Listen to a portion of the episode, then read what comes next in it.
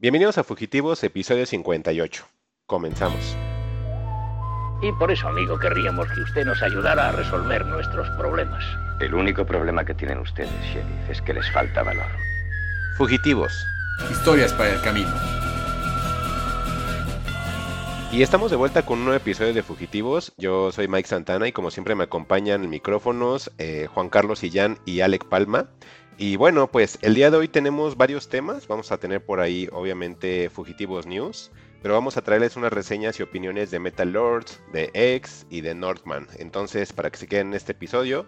Y antes de comenzar, pues me gustaría saludar a Alec. ¿Qué onda, Alec? ¿Cómo estás? ¿Qué onda, Mike? Pues nada, más, más de puente que ninguna otra ocasión en el año y pues todo bien. ¿Tú qué onda, Juan? Juan sigue de puente, creo.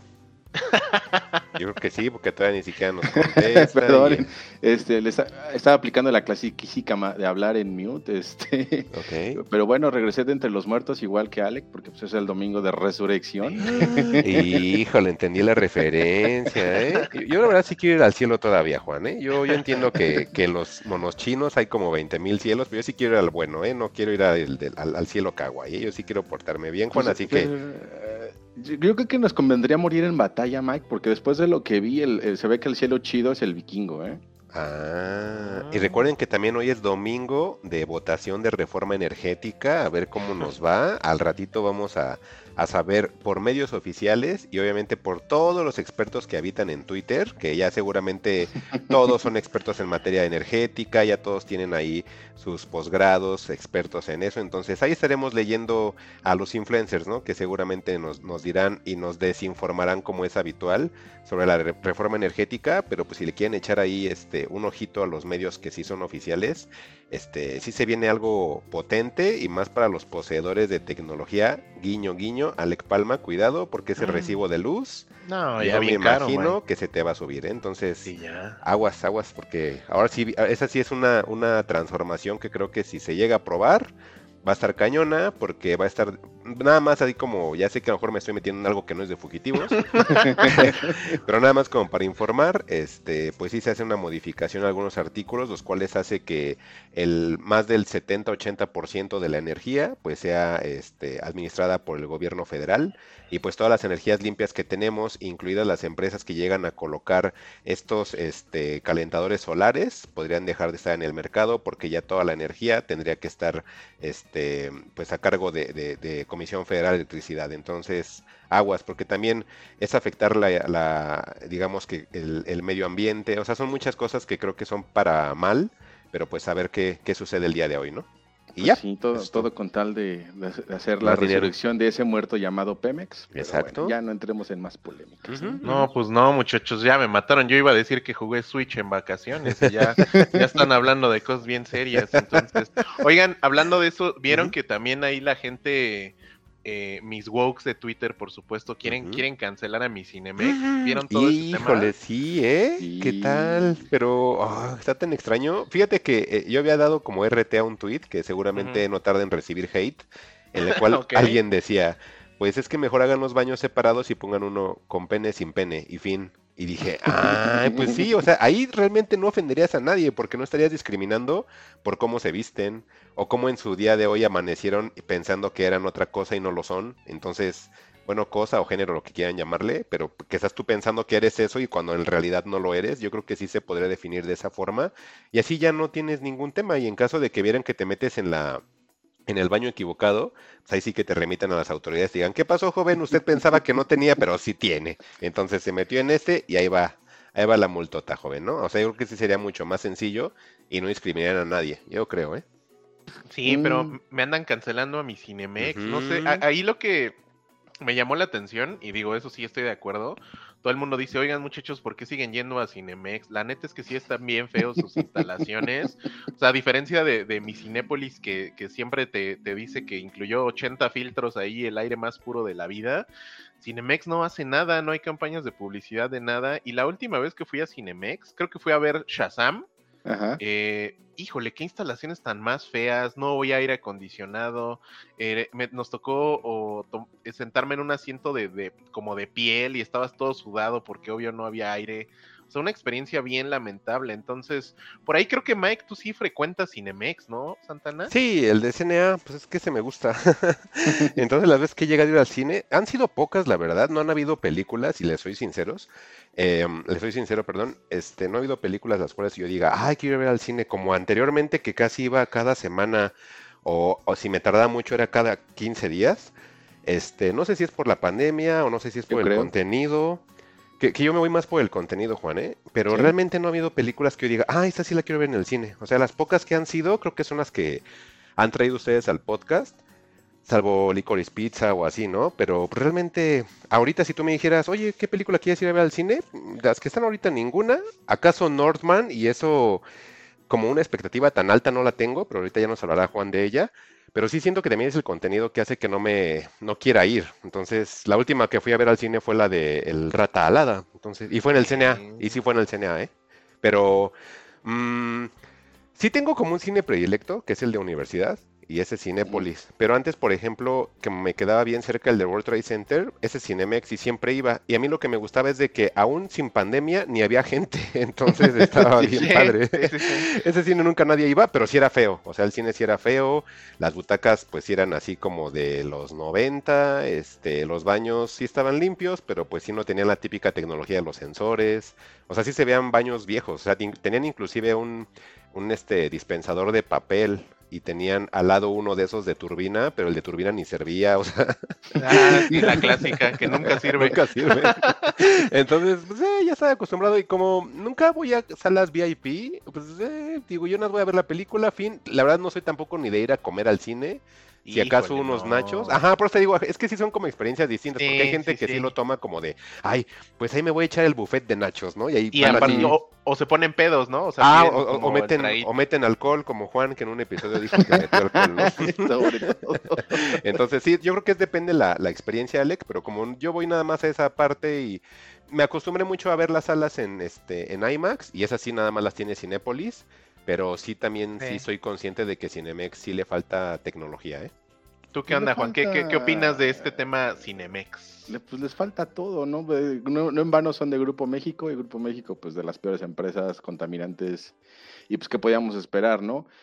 Y, y, pues bueno, eh, la reacción de Twitter, pues vimos de todo tipo de reacciones, ¿no? Pero yo las que más noté es que había como gente aplaudiéndoles el hecho de que hayan corrido gente trans del baño Sí, y estaban como eso, muy, sí este, muy providas, ¿no? Así de, ah, qué bueno que... ¿Aplicaron, sabes qué, realidad". Juan? Ajá. La de "Ah, alguien quiere pensar en los niños. Sí, Aplicaron exactamente. eso. Pero a mí lo que me hicieron pensar fue en los baños, este, porque se quejaban de que habían como que flasheado niños o que se estaban Ajá. exhibiendo, pero no sé si alguna vez hayan visto el baño de mujeres, es como, no es como el de hombres, vaya, no hay mijitorios como para que estés ahí como exhibiéndote como en el caso de nosotros, que de repente si volteas así, ay, ya me tocó ver a alguien. ¿Cada ¿no? cuándo te metes al baño de, de mujeres, Juan, para actualizarnos? No, les dije que si no han visto algún baño de mujeres alguna vez, no sé, en su trabajo cuando los limpian o etcétera, ¿no? El punto es que el baño de mujeres pues es como que la cosa más hermética, simplemente se ven entre ellas y pues si lo usan no no hay como no hay como este flashearse, ¿no? Por eso de ahí mi duda de pues cómo fue que que, que- que les presentó molestia, ¿no? Pero bueno, pues así También, ¿sabes? También el problema, Juan, es que no tenemos el contexto completo de qué sucedió, ¿eh? O sea, hay como Ajá. versiones, pero bien así en el aire. Y la única versión que pesa es la de Cinemex, transfobia. Y, pero realmente ya últimamente todo es transfóbico, ya todo es este en contra de, de- de género, todo es violencia de género, perdón. Entonces, este, sí hay que tener primero que nada un contexto completo. Luego Cinemex lanzó ahí en Twitter una carta como pidiendo disculpas. Pero Claro. eh, eso generó todavía más controversia porque había gente que decía, es que no se tienen que disculpar por lo que sucedió. O sea, entonces dices, pero entonces, ¿qué sucedió realmente? Porque no, no, no te quedas como con un contexto de nada. Siempre todo es así como en el aire y realmente no sabemos qué es lo que sucedió a ciencia cierta, ¿eh? O sea, está bien raro. Sí, entonces pues yo me quedo ahí con esas últimas palabras que hace a referencia a Alec de los Simpsons, de alguien quiere pensar en los niños así como de, pues es el cuerpo humano, o sea, si educas a tu niño no tienes por qué este, sentirte ofendido o traumado o demás. Pero bueno, de repente yo ahí me veo como muy progre y no entiendo bien la situación. O sea, yo no tengo hijos, entonces sí, no entiendo ese, ese nivel de, de protección que le puedas dar a un niño, este, porque pues, para mí se me hace algo natural, es algo que le puedes explicar a tu niño y creo que no, no pasa, no pasa de ahí, pero, pero pues hay gente que creo que les cuesta más trabajo hablar de, temas sexuales con sus hijos que de otras cosas, entonces, no sé, eh, realmente se me hizo como una polémica pues medio absurda, pero entiendo también la, la relevancia, ¿no? Y también pues el, el poder también de las de la comunidad LGBTQ más, este, para denunciar esas cosas y pues que les hagan caso, pues por lo menos ahí sigue funcionando, ¿no? A ver, Ale, ¿qué opinas? Porque como que aventó ahí el, el, el buscapié Ale y se echó a correr, ¿eh? Entonces, a ver, a ver qué piensa Ale. No, Ale, pues- canceladísimo, Palma, por cierto. Exacto, por cierto, ¿no? Entonces ya sin miedo al internet, ¿no? Entonces, no, pues realmente, o sea, aquí- aquí el tema creo que como dicen es, o sea, primero el tema de desinformar, porque por ahí, como decía Juan, se andaba circulando un tweet donde supuestamente Cinemex había respondido que había sido porque estas personas o estas mujeres habían, estaban exhibiendo sus genitales y pues obviamente era un tweet falso. Cinemex, aunque eso hubiera sido el caso, ni de pedo hubiera puesto eso en un tweet porque se meten en más problemas. Ese tweet eh, redactado falsamente estuvo circulando y entonces mucha gente se quedó con este tema, ¿no? Creo que más aquí yo apelo a, a, como siempre lo he dicho, a mi México clasista, porque si te metías al perfil de, de, de, esta chica que denunciaba junto con su amiga, pues ellas decían que apenas estaban como en tema de hormonas y así, entonces pues van como empezando esa transición, ¿no? A la, a la persona que quieren, que quieren ser realmente o con el género que se identifican. ¿Qué hubiera pasado si, digo, porque todos hemos visto en la calle a, mujeres trans, que pues ya están súper guau y parecen modelos y traen la mega bolsa. Yo les pregunto, ¿ustedes creen que alguna empleada de Cinemex se hubiera metido con ellas? Por supuesto que no, porque en realidad es el tema siempre apelo. Mi México no es tan complejo todavía. Mi México es clasista y ya. Las vieron como muy sencillas, muy, muy que parecerían vestidas y dijeron, oiga señor, que así les dijeron, caballero, se puede retirar por favor del baño de mujeres y ahí es cuando dices, bueno, ese es el tema, ¿no? Y realmente del tema de infraestructura, pues bueno, yo en realidad no frecuentaría una cadena que realmente a mí no me, como audiencia, no me hace sentir cómodo, más allá de este tema, pues el tema de instalaciones súper viejas, descuidadas, proyectores ya muy viejos, entonces realmente creo que son dos temas diferentes, el primero el tema de, de, de homofobia o de discriminación, yo creo que Cinemex, por lo que dice Juan al pertenecer a Grupo México, sí lo hace, por ahí eh, eh, muchos tweets, o en un, había un hilo que recordaba que había una peli que se llama, no sé si te acuerdas Juan, que se llama uh -huh. Pink, que uh -huh. era de, como de, hablaba sobre, sobre tener una relación homoparental y, y adoptar a un niño. Uh -huh. Y la película hablaba sobre, sobre qué tan conveniente era eso, como si eso al día de hoy o en 2022, pues fuera como, o sea, ni siquiera es algo que tendría que estar a discusión, la verdad. Y Cinemex le dio 250 pantallas a nivel nacional a esa madre y pues realmente era el tema como de meter tantito su agenda en, en, en la gente. Entonces, uh -huh. realmente a mí yo con Cinemex no, no ubico, no me identifico como empresa. Digo, entiendo que la parte de exigir tanto como público en el tema de instalaciones, pues se compara mucho con los precios. ¿Cuánto cuesta un boleto de Cinemex? No sé, 70 pesos. ¿Cuánto cuesta un boleto de cine en Estados Unidos? Ahora, por ejemplo, que platicamos de una película, eh, Juan y yo, que todavía no se estrena aquí, pues el boleto está en 23 dólares. Entonces no tiene nada que ver con la economía que, que, que, se maneja acá. Pero del tema específicamente de las chicas trans, creo que es eso, creo que es un tema sí definitivamente de ignorancia. Creo que sí sus empleados deben de estar capacitados en este tipo de temas para saber qué hacer. Porque realmente no le puedes decir a alguien, oiga señor, se sale del baño de mujeres, porque entonces ahí sí estás discriminando y discriminar en la Ciudad de México por tema de géneros sí es un delito que está tipificado. Entonces, en Ciudad de México por lo menos no puedes hacer eso porque sí te metes en un problema. Entonces, creo que es eso. No, no estoy tampoco en el tema del llamado woke. No somos woke aquí en este podcast, señores. O sea, como dice Mike, no tenemos el, el, el, panorama completo de qué sucedió realmente. Lo único que sí creo que es un hecho, este tipo de empresas deberían de tener capacitados a sus empleados para saber qué hacer en este tipo de casos. Entonces, esos son mis 50 centavos, muchachos, y este, y no vayan a Cinemex, queda uno todo sudado, este Juan. Sí, no, de hecho, eh, por su casa, ahí cuando gusten, este, yo tengo, estoy entre un Cinépolis y un Cinemex, pero es curioso porque ese Cinemex es como el, que le dicen el Platinum, ¿no? Entonces te cobran más caro. Se supone ¿Ese, que ¿ese está... en cuánto anda la entrada, Juan? Un platino. como 110 pesos. O sea, se supone que es más, este, más cómodo, más accesible, pero pues la verdad ni tanto, ¿eh? En el CNA sí. también tiene la versión Platinum, que fue donde fui a ver lo de la rata alada. Ajá. Y sí son como esas. Si a Alec no le gusta esta onda del asiento de piel, son como de Mm. piel también esos, Alec, pero parecieran salas de dos personas. Pero son como una salita de dos personas medio reclinable. Hiper Y- incómodas. Ajá, es lo que te iba a decir, no son tan cómodas.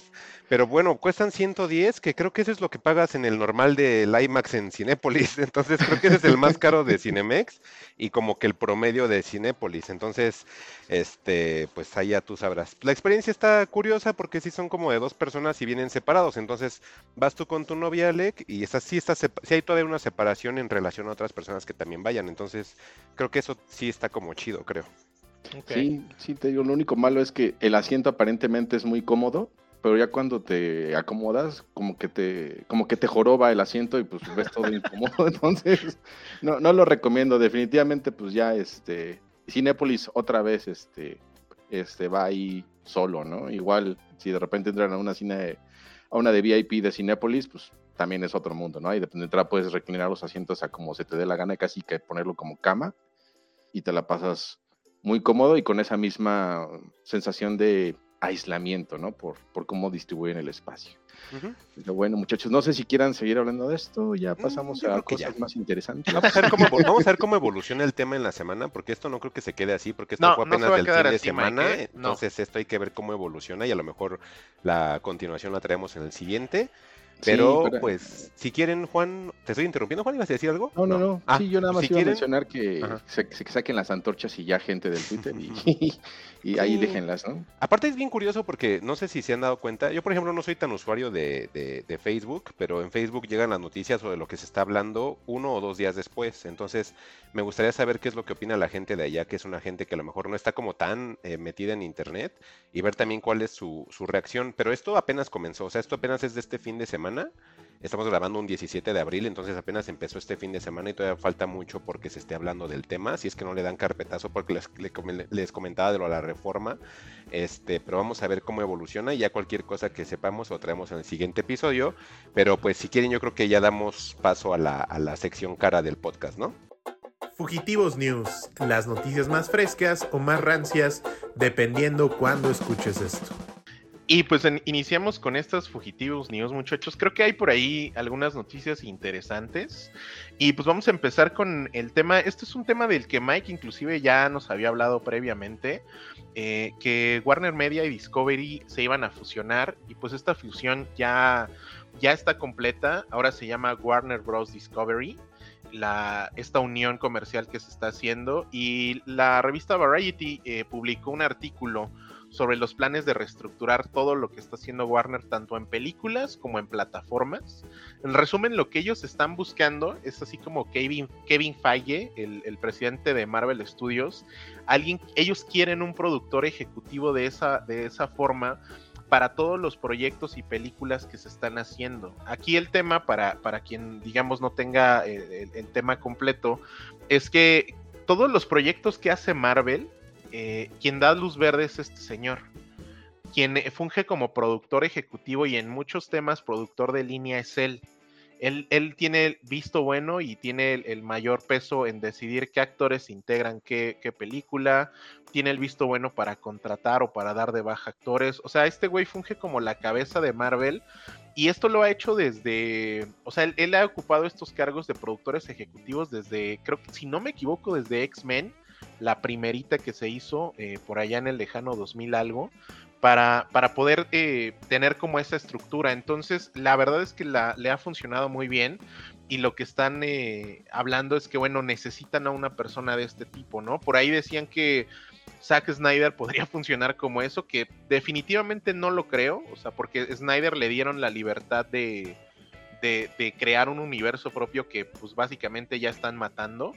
Eh, también se habla de James Gunn, que podría tomar el puesto líder en este tipo de proyectos. Entonces, también ahí en algún momento eh, lo que quiso Warner y que definitivamente esta persona se negó eh, fue que Christopher Nolan, después de terminar la trilogía de Batman, a él le pidieron que creara un universo a partir de eso y que lo siguiera. Él se negó rotundamente, o sea, si algo le reconocemos a Nolan, es que sí es coherente en decir, güey, yo no soy un cineasta de superhéroes, hice esta trilogía porque así la quería hacer y ya, y lo único que les aceptó fue fungir como productor ejecutivo en algunas películas. De hecho, la primer Superman de Snyder está producida por Nolan. Entonces, y de hecho tenía como parte, se le acreditaba cachitos de guion o de ideas originales, pero ahora la, Warner está en, en, búsqueda de esto. Por ahí, bueno, se está, se están, está pendientes temas de Superman, que necesitan ahí como más potencia. Eh, está pendiente Joker 2, que definitivamente el estudio ni de pedo va a dejar esto, porque Joker hizo más de mil millones de dólares y esa madre costó 50 millones hacerla. Entonces, Joaquín Phoenix ya había dicho o, ha dicho públicamente que está arriba del proyecto de Joker 2, pero ellos están buscando la forma de extender esto, de hacer más contenido en streaming, o, por ejemplo el tema de Peacemaker, que está pendiente otro spin-off de Escuadrón Suicida, la serie que va, se va a hacer del pingüino, la serie que, está pendiente de Gotham City. Entonces, pues básicamente los planes de Warner ahorita son como expandirse. La verdad es que yo ya no me considero público de estas cosas. Yo ya me siento un poquito, por ahí lo platicamos, no sé si lo recuerdas, Mike, con, con Vic de Nerds With a Mouth cuando nos invitaron, de, que ya se sentía cansado. yo ya me siento muy cansado de este tema. Eh, pero sé, sé, por supuesto, que hay un gran público que, que, así como Marvel tiene sus fans, pues DC también tiene muchos fans esperando alguna continuación del Superman de Henry Cavill, de Joker 2, eh, series, continuación de Peacemaker, otro spin-off. O sea, ustedes no sé qué les parezca, parezca como esta extensión. Y no sé si Mike, tú nos puedes hablar un poquito más de qué significa esta fusión entre Discovery y Warner Media. Pues mira, la fusión de Discovery con Warner Media em, en sí es como recuperar nombres y licencias prácticamente. A lo mejor no, no se viene como un, un, cambio de nombre a futuro, pero prácticamente lo que quieren hacer esto es que Warner ya termine de hacer esa absorción de todas las eh, IPs que tiene distribuidas con tantos licenciatarias. Entonces lo que quieren hacer es tratar ya de, de, de hacer lo más pronto posible esta eh, absorción por completo de todas sus licencias para que sea una plataforma sólida y obviamente que compita con Netflix, que a pesar de que siempre lo digamos aquí, o que inclusive la gente en Twitter lo mencione, o internet en general, en Reddit, etcétera, de que a lo mejor ya viéndolo de una manera clavada, no le das como tanto peso a Netflix. Netflix sigue siendo la que tiene todo el dinero en cuanto a gente o, digamos suscriptores en su plataforma de streaming. HBO sí tiene un contenido, me atrevería a decir, superior a ellos sin embargo, eh, el marketing que tiene Netflix, la antigüedad que tiene, que creo que eso es lo que le da el mayor peso a la plataforma, la antigüedad que tiene y pues ser como eh, precursora en este tipo de servicios es lo que le hace que tenga mucho más valor que un HBO, que un Prime, que, un reciente, al menos Star Plus en México y Latinoamérica. Entonces, prácticamente es esto, Ale, que es tratar de ya eh, hacer la absorción por completo de todas las licencias que tienen regadas en, en tantas este, eh, empresas o, tantas compañías, mejor dicho, y es lo que quiere hacer. Entonces, ahorita ya Discovery ya está, digamos que como absorbido a un 80-90%, pero yo siento que va a tardar todavía un poco más, porque al menos en Estados Unidos a lo mejor puede ser mucho más eh, orgánica esta absorción de, de licencias. Pero en Latinoamérica, híjole, Latinoamérica es un relajo con todas las IPs que están repartidas, tanto en cableras, en televisiones, este, en televisoras abiertas, en, algunos este, servicios que inclusive llegan a, DVD, home media. O sea, son un buen de, licencias que están repartidas y es como un poco más complicada esa absorción por, eh, al 100% por parte de Latinoamérica y México. Pero al menos con esta noticia que sale a través de Variety, eh, pues sí nos está mostrando que ya Warner va con todo y está tratando de formar la marca lo más sólida que, que se pueda. Al menos en Estados Unidos sí, pero vamos a seguir teniendo ese rezago de es que ya salió esta película allá y aquí en dos meses más. O quién sabe, a lo mejor aquí no sale, o como luego lo ha mencionado Alec, que ah, no salió en HBO, salió en Prime. Ah, no salió en HBO, salió en Netflix porque por ahí tiene un deal que aparte es con Sony. Entonces, en Latinoamérica todavía es más complicado, al menos en Estados Unidos pareciera ser que, como dicen, el futuro de DC, de Comics, eh, DC Comics en el cine está afianzado un poco más por esta absorción. Pero pues prácticamente es eso, Alec, quieren tratar ya de solidificar más la marca. Ok, pues sí, a veces creo que como, como público en Latinoamérica nos maltratan un poquito. Creo que el ejemplo que se me ocurre más reciente es el tema de contenidos de Netflix que tenía eh, con Marvel, eh, las series de Daredevil, de Jessica Jones, todas estas series ya las retiraron de Netflix. Ya. Y en Estados Unidos, en Disney Plus, ya Están, puedes encontrar las series. Y Aquí aquí, no. No. Ni siquiera las pusieron ni en Star Plus, No. no, están en Disney Plus, no hay ningún comunicado de la plataforma No. diciendo, bueno, se estrenan en tal, o sea, no hay nada. ¿no? Y a veces la plataforma hace movimientos bien extraños. Ejemplo, se estrenó una nueva serie de Amy Schumer o Amy. Schumer, que no sé a quién le interesa, perdón, se llama The Life of Beth. Ajá. A Juan Eh, creo. No creo, eh, pero bueno, dale. Ah, o sea, se estrenó y, la, o sea, tal cual va el estreno, es una serie original de Hulu y es una serie que va así tal cual como se estrena en Estados Unidos, pasa acá. Y por ejemplo, en Estados Unidos se estrenó también por Hulu la nueva temporada de Atlanta de Donald Glover. Mm, Y ya van creo que cinco o seis capítulos. Y ya, y, o sea, me costó un cohete encontrar eh, como, o sea, porque esto tendría que salir en Star Plus, porque todo lo de. Hulu se está estrenando ahí. Hasta el 29 de junio se va a estrenar la temporada. Entonces te Mm. quedas así como de, oye, me das una serie que, perdón, no sé a cuánta gente le interesa y me la llevas al día. Y la tercera temporada de Atlanta, que creo que en Latinoamérica vemos muchos fans de este proyecto. O sea, ni, ni siquiera en redes oficiales ya te encuentras series, o sea, más bien cuentas que son, eh, se dedican a difundir noticias, pero no son ni de lejos cuentas oficiales. Te encuentras con noticias de este tipo y dices, ok, pues creo que como, como público en la TAM sí me estás maltratando bastante, ¿no? Pues es que también depende mucho de, de la recepción y las descargas que tengan, Alec. Entonces, pues si de repente ves en top 10 de Netflix otra vez a Betty la Fea en el número uno, en el número 2, y haces el esfuerzo por traer a Atlanta, pero pues en realidad nada más la van a ver, no sé, 10 mil personas, por decir un número, pues sí es este es, es evidente que, que no te van a hacer caso, ¿no? Igual con las con estas series que mencionaban de, de Daredevil o de Jessica Jones o Luke Cage, pues sí son series que a lo mejor le gustan a uno y a otro, pero pues también no sé realmente cuánta gente la esté descargando en este momento como para que la plataforma se preocupara en ponerla al instante, ¿no? Porque yo creo que pues, es contenido en, desuso. Y yo creo que eso responde a, por qué nos están tratando de esa forma, ¿no? Entre contenido de minoría y en contenido en desuso, pues este, creo que es normal que le den prioridad a otras cosas y pues ahora sí que nosotros la padecemos, ¿no? Porque generalmente vamos en contra del gusto popular y pues es ahí donde viene, donde viene el maltrato, ¿no? Esa creo que es la justificación al, a lo que comentas y este, y digo, esa es la lógica. A mí yo tampoco estoy de acuerdo con que de repente me pongan ese tipo de cosas cuando yo las quiero ver y estoy pagando por un servicio para encontrar algo distinto y tengan que estar batallándole para, para poder verlo, ¿no? Pues sí, realmente te digo, o sea, es, es el tema de que ahora quién regula las plataformas, ¿no? O sea, yo, re- yo recuerdo el año pasado. Porque si cuando- las regula la demanda, pues estamos un poco jodidos, ¿eh? Ajá, o sea, pero el tema, por ejemplo, Juan, o sea, y creo que más iba más, más a ese punto mi, mi comentario, o sea, ¿quién regula esto?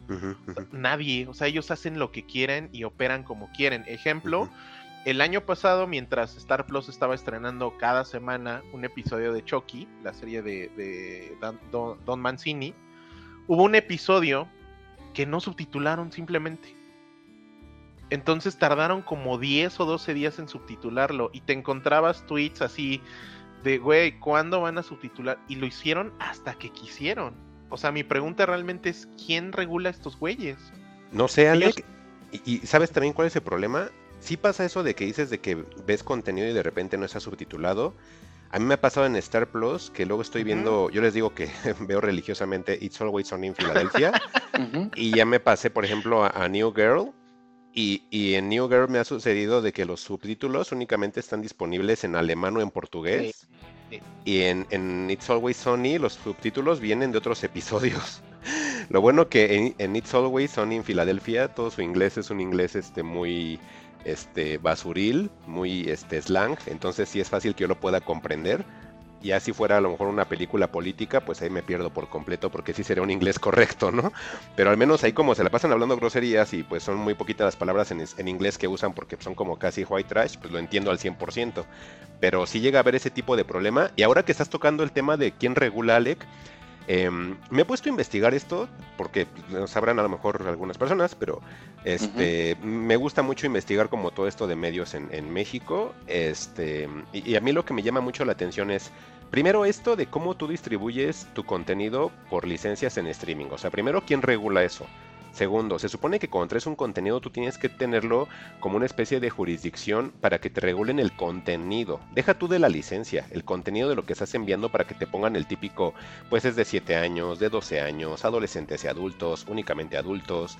O sea, a veces no sé si se han dado cuenta, o yo creo que a lo mejor se acostumbraron tanto que ya lo ven como algo normal, que las clasificaciones creo que ya se acostumbraron a que las clasificaciones sean las clasificaciones en inglés porque obviamente ya tenemos como esa falta de, de, clasificación. Sí. Y ajá. entonces ya decimos, ah, pues es que es este, es C o es R. Ya decimos, ah, es R, ya sabemos que es para adultos. Ah, es, es, es M.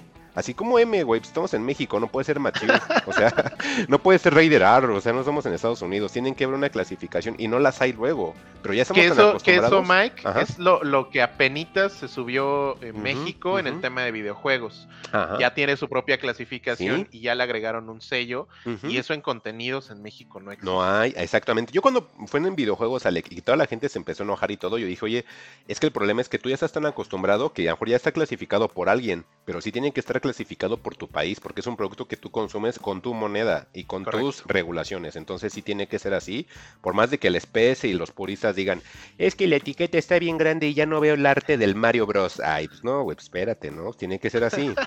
este, igual en contenido pasa esto, Alec, y creo que es algo que nos vamos a tener que acostumbrar, o si no que ya estamos adeptos a ello, porque con Chucky que yo siempre te molestaba y te decía, ah, yo ya vi Chucky desde hace un buen, y sí, tú lo veías sí, como sí. un mes desfasado, ¿no? Sí, iba, iba justo un mes desfasado y además Ajá. era un capítulo a la semana. Era, ajá, o sea, cuando traigan entonces Atlanta, que por ejemplo Atlanta yo recuerdo que aquí la conocimos por Netflix. Por Netflix, sí. Ajá, entonces, justamente. que llegara a traer Star Plus a Atlanta, ¿no?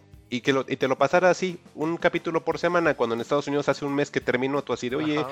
lo que estoy pagando, hemos criticado a Paramount por las mismas prácticas, pero sí, sí. siento que es ese descontrol, Alec, que se tiene, tanto de contenidos, como, sigue habiendo un problema de licencias, hasta por ahí me atrevería a decir que todavía Netflix tiene alguna tajadita de Atlanta, al menos en México y Latinoamérica, sí, que eso todavía hace que está no esté. ahí. Ve, todavía mira, está ahí. Es lo que te digo. Entonces, es ese rollo que, que nos trae el tema principal de la Fugitivos News, de la absorción de Warner Media y Discovery. Este, pues en México y en Latinoamérica va a tardar. Entonces, aquí sí vamos a tener que esperar.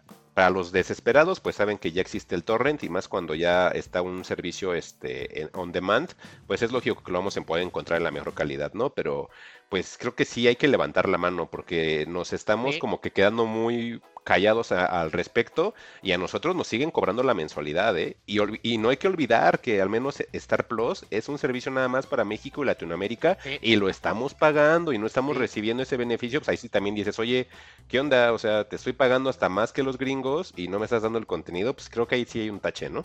Pero pues sí, ya, totalmente. Uh -huh. Muy, muy grande el tema y digo nada más hay recordar que esto, por ejemplo, en España sí está regulado. Uh -huh, uh -huh. No puedes lanzar tú un contenido en, en, en, inglés, por ejemplo, sin que tenga una versión en español. Exacto.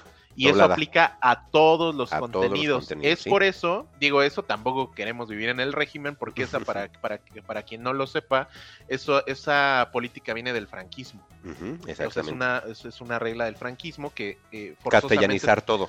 Sí, todo, todo. Por eso ah, es que la apellidos. mayoría de, de, los libros bestseller muchas veces no son, o sea, no son regionalizados para no. Latinoamérica, es directamente la impresión de España y vámonos, ¿no? Uh -huh, uh -huh. Entonces, eh, pues realmente es eso. Digo, yo, yo sé, Mike, que tú no puedes esperar a ver esta obra maestra del maestro Donald Glover, eh, Child, Childish, Gambino.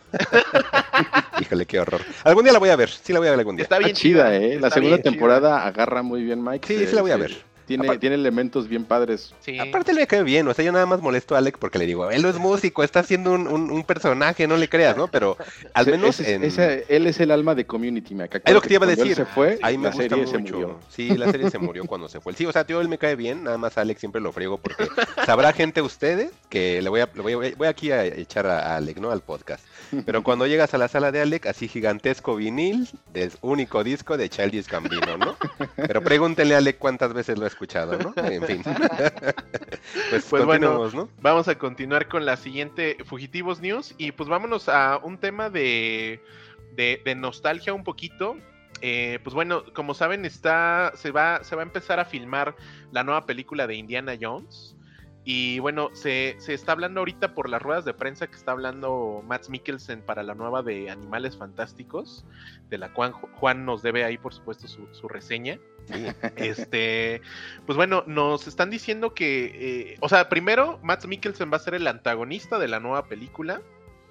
Le preguntaron que cómo se siente el proceso de filmación en esta. Dice que en gran medida están regresando a la primera y a la segunda película, que tienen esa sensación original del Indiana Jones original, algo denso y algo épico.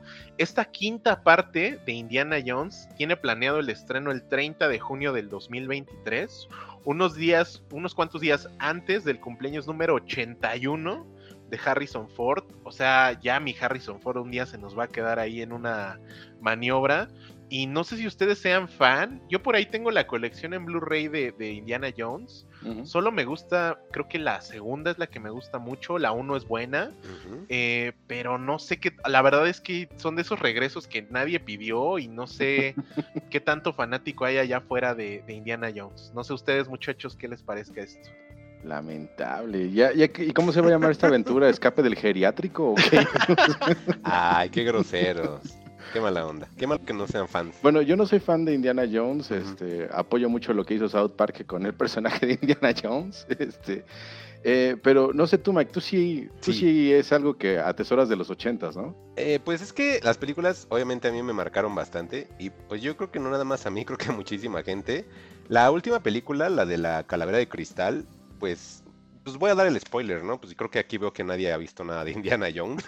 Este, en la última película, bueno, la más reciente que fue esta del- de la calavera de cristal, sale el, el chico este de Transformers y a él como que Shia, le- Shia ¿no? ese tipo, exactamente. Y él como que le da la batuta de que él sea el nuevo Indiana Jones. Entonces, a lo mejor en esta nueva itineración podemos encontrar a este tipo de los Transformers. Y a No, ya no va a salir. Ford. Ah, ¿no? Ah, mira. No, ya no. Pues es que No, enloqueció, pues ¿no? quién sabe. Sí, enloqueció este güey, enloqueció. Ay, qué bonito. Pues quién sabe. es Ramiller, no, peor. ¿no? Ah, pues es que Pero, se supone en el canon naciera. Entonces, si ya van a hacer algún cambio, Sí, la verdad no. creo que salga Indiana Jones al 100%, igual y le quiere pasar la batuta a alguien más.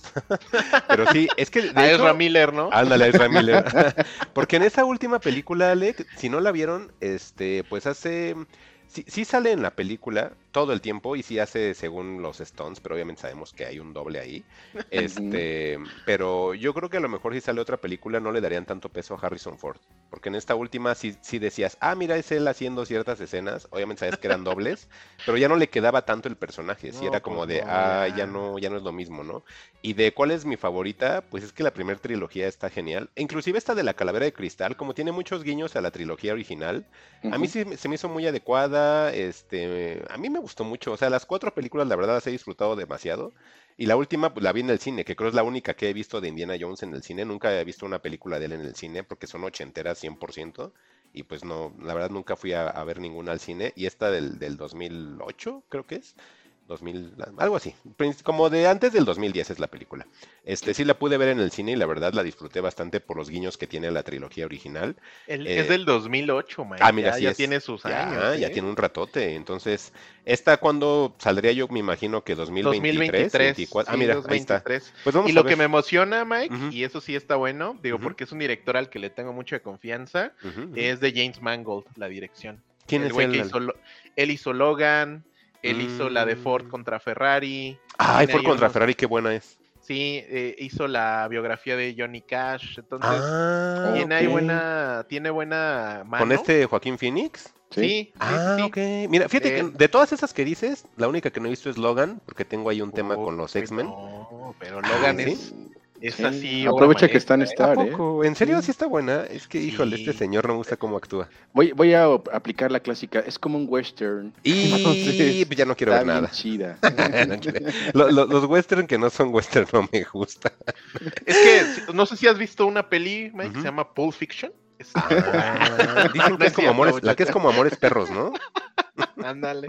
No, pero es muy buena. ¿eh? Y creo ¿Sí? que James Mangold sí trae buena mano. ¿eh? Este güey Sí. tiene un western que sí es western, que se llaman 310 eh, hacia Yuma. Ok, que es ok, con ok. Christian Bale y ujú. Ese sí la he visto. otro- Es muy buena. Pues y fíjate que Mangold entonces- creo que trae buena mano. ¿eh? He visto tantas películas de él y el nombre a lo mejor nunca, nunca me di cuenta Mm. exactamente. Entonces, Logan, por la trayectoria que me dicen, creo que sí le voy a echar un ojo.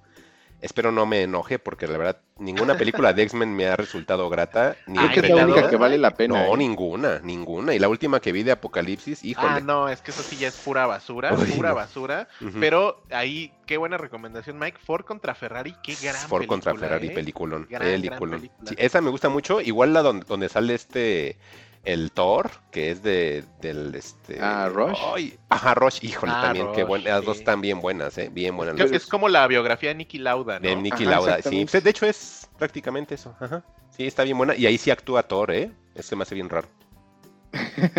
Thor, Thor- era, era Thor contra este, contra otro personaje de Marvel, Ah, ¿no? ajá, es el. Ay, ¿Quién sabe cómo se llama? El que en, la en el que en el cómic tiene como una calceta rosa su traje, ¿no? Es, un- cabeza. es un actor alemán que sale incluso en Bastardo sin Gloria. Ajá, Sí, también sale ahí. Ay, qué mala onda que se nos fue su nombre. El personaje de Marvel, que digo que tiene como una calceta en la Sale cabeza en rosa. este, es el malo de también de la de Falcon contra el Winter. Ajá, Ándale, ajá, sí. ajá, exactamente. Sepa cómo Bueno, se llama. El malo. Bueno, muchachos, pero estamos divagando. Este, Sí, ya. en, en general, pues Mike sí va a ir al cine a ver esta de, de Sí. Indiana Jones. Y Matt Mikkelsen, obviamente que sí. Es que Matt Mikkelsen siempre te realza las películas. ¿eh? Es Hablando de los de dicen- animales dicen, Juan, fantásticos. Que se este, echa sus pegues, como en la película esa del Ah, borrachito. De borrachito. Sí, yo creo que por eso lo hace también. Incluso te digo esa de animales fantásticos que yo pues, realmente no tengo ex- experiencia ni sé bien cómo, cómo van. Yo nada más voy de acompañante. Pero ver lo que hizo Matt Mikkelsen, este, estuvo bastante bien, ¿eh? Incluso, Oye, oye, Juan, y, Mm. y actuación Johnny Depp contra Max Mikkelsen del mismo personaje, ¿qué onda? No, sí se, sí se la mata Matt Mikkelsen, es lo que te quiero decir, porque Johnny Depp hace una caricatura y Mm, este sí hace un villano, güey. Entonces es, sí es una gran diferencia, ¿eh? mm. Híjole. Entonces, aparte ahí mi donde Johnny Depp nombre. ya está bien gordito, aparte. ¿eh? Yo ya lo veo muy gordito. Sí, Desde digo, Alec Palma. no, es que lo, no es que lo haga mal Johnny Depp, pero sí Matt Mikkelsen ahí como que queda mejor que, que lo que estaba entregando el señor. Es un señorón.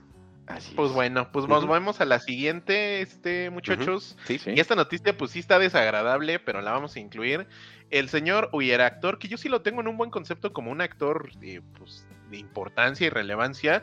Yo creo que el último papel que lo recordaré importante fue en el, en el juicio de los siete de, de Soderbergh. No, no es cierto, no es de Soderbergh, es de Andy... ¿Cómo se llama este, Juan?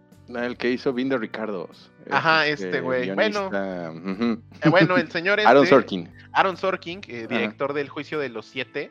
eh, eh, Frank Langella era el, el juez. Y gran actuación. Y de hecho, hay una, una serie ahí que se llama, en HBO, que se llama One Perfect Shot.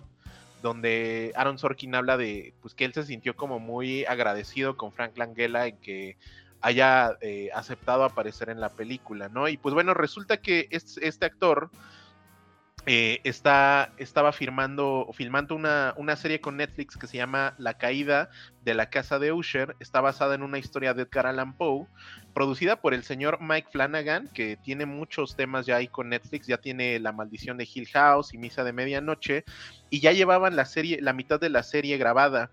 Eh, Deadline está reportando que lo despidieron después de que el, el actor de 84 años fuera acusado de acoso sexual por parte de uno de sus coprotagonistas durante el rodaje. Eh, lo que se le, se le indica es que dio, hizo tocamientos a una coprotagonista, ojo, no se está diciendo a quién, y además le dijo, ¿te gusto? Entonces, eh, pues bueno, la, la serie tal cual, eh, lo que se va a realizar es contratar a alguien más, y así como le aplicaron a, a mi, este, Kevin Spacey en, en la última película que, que hizo, pues van a regrabar todas las escenas que hizo Frank Langella para sacarlo totalmente del proyecto. Entonces, el proyecto se llama La caída de la casa de Usher, no tiene todavía fecha de estreno pero sí es producida por Mike Flanagan y pues básicamente ahorita Frank Langella acaba de ser despedido. No sé ustedes qué piensen, muchachos.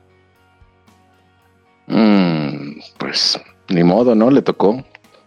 y este, ajá, porque creo que ya hemos hablado en algún momento que, que esas prácticas, pues a lo mejor en no, no va, a sonar medio woke esta cosa, ¿no? Pero es- esas prácticas tan boomers, que en realidad sabemos que son prácticas generalizadas y que no son este, específicas de una generación en realidad, sino yo creo que todas tienen ese tipo de, abusos, pero pues la, la desventaja es que antes esto no, bueno, la ventaja para ellos es que antes este, no, se, no se denunciaba, ¿no? O se, o se menospreciaba el, el- lo que podría decir la víctima al respecto de, ¿no? Y te quedabas con, pues aguántate, o así es la chamba, o, o cosas así.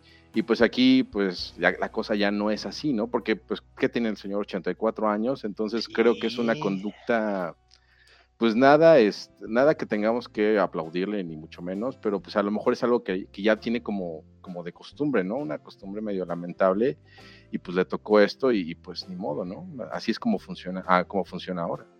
Híjole, a mí nada más me preocupa que él haya sido el protagonista, o mejor dicho, la cabeza de la familia, que es Roderick. Sí, Porque, ¿sí es él o no saben Sí, es él. Él, él es. Roderick Usher. No, pues está complicado, porque al final de cuentas él era el personaje principal. Principal. sí. Híjole, pues esperar a ver qué sucede. Yo tengo mucha confianza en Mike Flanagan, al menos voy a la mitad de Misa de Medianoche. Como que ya su estilo ya lo tengo como muy permeado. Y pues él tiene prácticamente toda la confianza de Netflix, pues está como Sí, decían, Eso sí. está, está Bly Manor, está la este ¿cómo se llama? La, La de, casa de Hill Hill House, House. está Ujú. también, también tuvo por ahí este su, su película de, de este Ah, de, de Gerald's King, Game, ¿no? ajá, tuvo de Gerald's Game. Game. Este, Es buena esa, ¿eh? Sí, pues Game. estuvo con la, la segunda película de, del Resplandor. Entonces, pues sí, está, está bien. A mí me gusta lo que hace. Es un terror, eh, no, no es alto terror, como dicen los expertos. Me choca que digan alto terror. Pero digamos, la forma en la que él hace las cosas ya tiene mucho su estilo y me gusta bastante. Y creo que a la gente le está agradando por tantos que le siguen dando y dando, dando proyectos. Y esto de la, ma- de, mm, de, este, de la caída de la casa Osher, la verdad, yo no tenía ni en el radar que le estaban haciendo, entonces ya me emocioné. Ojalá que puedan encontrar a alguien que pueda sustituirlo y que, De- que- que lleve pregunta, la Mike. serie. Pregunta, dime. Mike, ¿de qué se trata esto?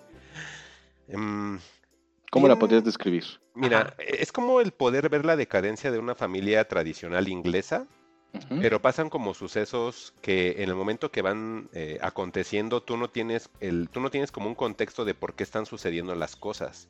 Hasta pensarías que son como sucesos sobrenaturales o como que hay una maldición sobre la familia, pero conforme va avanzando te das cuenta qué es lo que em, originó ese tipo de suceso. Es que como hay muerte de familia, hay enfermedades, pero la manera en la que ellos van dándose cuenta de estas muertes o de estas enfermedades no es una manera ortodoxa, entonces te hace que estés leyendo y leyendo y leyendo hasta que terminas la historia y te das cuenta que todo tuvo una explicación, pero al final es una situación que critica a la, a la familia norteamericana y más que nada de la gente del, del sur, no, no sureños así con pajita en la boca, sino que de la gente que vive en el sur nada más. Este, pero sí es más que nada eso, es como una crítica a la, a la familia norteamericana y cómo es que esa unión de su unión al mismo tiempo perjudica demasiado el- la, la idea de la familia norteamericana. Es que es una crítica tal cual que pareciera que está llena de sucesos sobrenaturales, pero conforme va avanzando y te vas dando cuenta cómo se eh, revela cada uno de los misterios que van sucediendo, dices, ah, no, pues es que sí, era, era esto, ¿cómo no me había dado, dado cuenta en su momento? Es de los libros Mm, dicen que, no- bueno, no libros, es que es- son cuen- como cuentos cortos, casi todo lo de Poe son cuentos cortos. Es como los cuentos cortos, a lo mejor de inicio más pesado, pero ya que llevas tú la mitad, ya te vas así corrido porque ya, ya, ya como que empiezas a darte cuenta de qué va la historia, de que te van a explicar qué es lo que está sucediendo, porque, un ejemplo, se, se enferma Juan y dicen, es que a lo mejor se enfermó porque no iba a misa. O se enfermó porque le decíamos que los martes tenía que vestir de tal color y se vistió de otro. O sea, fue en contra de las tradiciones y por eso se enfermó. Entonces después te das cuenta de que la enfermedad que tenía Juan, pues era un trastorno de, de- de visión que él tenía. A lo mejor el Juan, Juan hasta pensaba que veía fantasmas. O sea, son como esas cosas que les digo. O sea, conforme va avanzando el libro, te vas dando cuenta que son cosas normales y no sobrenaturales a conforme te lo va planteando la historia. Es un cuento corto, normalmente es el que viene casi siempre en todas los- las antologías de Edgar Allan Poe. Y es bien cortito, muy, muy, muy cortito. Yo creo que no, no está tan corto como el, el Diablo y el Pozo, ni el del péndulo, pero sí, digamos, sí está corto. Yo sí se lo recomendaría. Yo creo que se lo avientan en un fin de semana sin tema, ¿eh? está, está bien rápido. Pero sí, prefiero que mejor lo lean porque si empiezo a decirles, ah, pues es que pasa por esto. No, pues ya, les troné el cuento y es un cuento corto. Y la ya- serie. y las, exactamente, y si lo van a trasladar a una serie, me imagino que con 10 capítulos tenemos y sobramos para explicar todo el cuento, ¿eh? Pero De sí, acuerdo. ojalá que sí salga pronto. Ok, Pues- pues spoiler, Flang Languela tocó a todos. Y pues nos movemos a la siguiente noticia, una noticia para mí muy triste y para Mike ahorita va a desacreditar mi pena y mi dolor, ¿no? Entonces, pues se nos murió esta semana el actor y comediante Gilbert Gottfried, tenía 67 años. Eh, la, hubo un comunicado por parte de su familia, dice, con el corazón partido, anunciamos el fallecimiento de nuestro amado eh, Gilbert Gottfried después de una larga enfermedad. Adicional a ser una de las voces más icónicas de la comedia, Gilbert fue un maravilloso esposo, hermano, amigo y padre para sus dos hijos, aunque el día de hoy es triste para nosotros, por favor continúen riendo tan fuerte como les sea posible en honor a Gilbert. Aunque eh, su carrera fue mayormente en la comedia de stand-up, eh, eh, tiene una película que fue bien icónica en México, pero obviamente, como dice Mike, en español, nadie la vio en inglés, que se llamaba, ay, ¿cómo le pusieron? Era un diablillo en algo, Pobre- ¿no? Mi pobre diablito. Era como que la contraparte a mi pobre angelito, que también así, porque mi pobre angelito. Este, igual era mi pobre diablillo. Ah, mi pobre diablillo, claro, un, clas- Child. un clásico del, ni- del Canal 7, ¿no? Este, Exactamente. Y aparte de sus créditos incluyen voces en Family Guy y el, eh, el ¿cómo se llama? El cotorro de Aladdin, ¿no? El, el pajarito este. Y tenía un podcast que, de acuerdo a mucha gente, su podcast estaba bien chido, que es Gilbert Godfrey Amazing Colossal Podcast, Mm. eh, que alcanzó a estrenar a principios de este mes. Entonces, pues, eh, de nuevo, creo que cuando hablamos, hablamos de la muerte de Bob Saget, yo les recomendé un capítulo que está en Netflix de una serie que se llama eh, Bumping Mikes con Dave Attell eh, y otro comediante, Rick Ross, creo que se llama. Eh, y en el justamente en el capítulo donde sale Bob Saget, en ese capítulo quien abre en, en el Comedy Cellar el especial es Gilbert Gottfried. Y su comedia era bien cagada, era, era un güey bien gritón, o sea, abusó siempre de su tono de voz y era un humor bien pesado, pero a mí me daba mucha risa. Entonces, les, ahora que, que murió Gilbert, les vuelvo a recomendar un montón ese especial de Netflix, se llama Bumping Mikes. Y el capítulo 2, que es la noche de sábado, porque es viernes, sábado y domingo. El capítulo 2 es donde sale Bob Saget y donde abre Gilbert Gottfried. Entonces la gente de hecho al final le aplaude un montón y le pide que se aviente otro chiste bien pesado. Y a mí sí me gustaba su comedia. Y pues bueno, Mike, no sé de qué manera quieras descalificar esto, por favor. No, yo nada más cuando empecé a ver que estabas hablando de él en Twitter, sí te puse, ay, ahora resulta que vas a extrañar a la voz de Yago, porque se llama el cotorro, que ni siquiera saben ni cómo se llama el cotorro de Aladdin. y él hacía la voz del cotorro, pero en, en bueno, de la, que es una guacamaya, creo, ¿no? ¿O qué era? Sí, era un cotorro, ¿no? Ah, lo que sea. Cotorro. Dile pajarraco Bien cotorro. más, Mike. Bien cotorro. El pájaro, el pájaro de Aladín, nah, ni era de Aladín, ¿no? Era de Jafar. Pero bueno, ya saben quién, de quién hablamos. Pero le decía a Alec en Twitter, ay, ahora resulta que vas a extrañar la voz de él si todos lo vimos en español en el 7, ¿no? En, en la, en la gama de Disney. Le digo, no manches. la verdad, yo no conocía el trabajo de Gilbert Gottfried hasta que después empezaron a comentar que, que había salido en algunos episodios de Family Guy. Pero pues también al ser parte de los, de los personajes invitados o los personajes secundarios, pues yo no lo tenía como tan presente. Obviamente ya hablando en serio, pues no está como padre que, que pues alguna persona fallezca, toda vida es importante. Sí, a lo mejor de mi parte está mal no conocer como su legado, pero también viendo el contenido que él generaba, pues no era yo como tan el target. Y como dicen ustedes, a lo mejor en Problem, en Problem Child salía su voz, pero pues yo también, como dice Alec, yo era bien el 7. Entonces, si en ese entonces no era como de buscar esas películas y menos cómicas en lenguaje original, casi siempre cuando querías ver una película en lenguaje original era una película que si le ibas a poner como que cierta atención, porque ahí sí tenías que estar viendo también como la actuación y todo. Pero pues en una comedia como que decías, nah.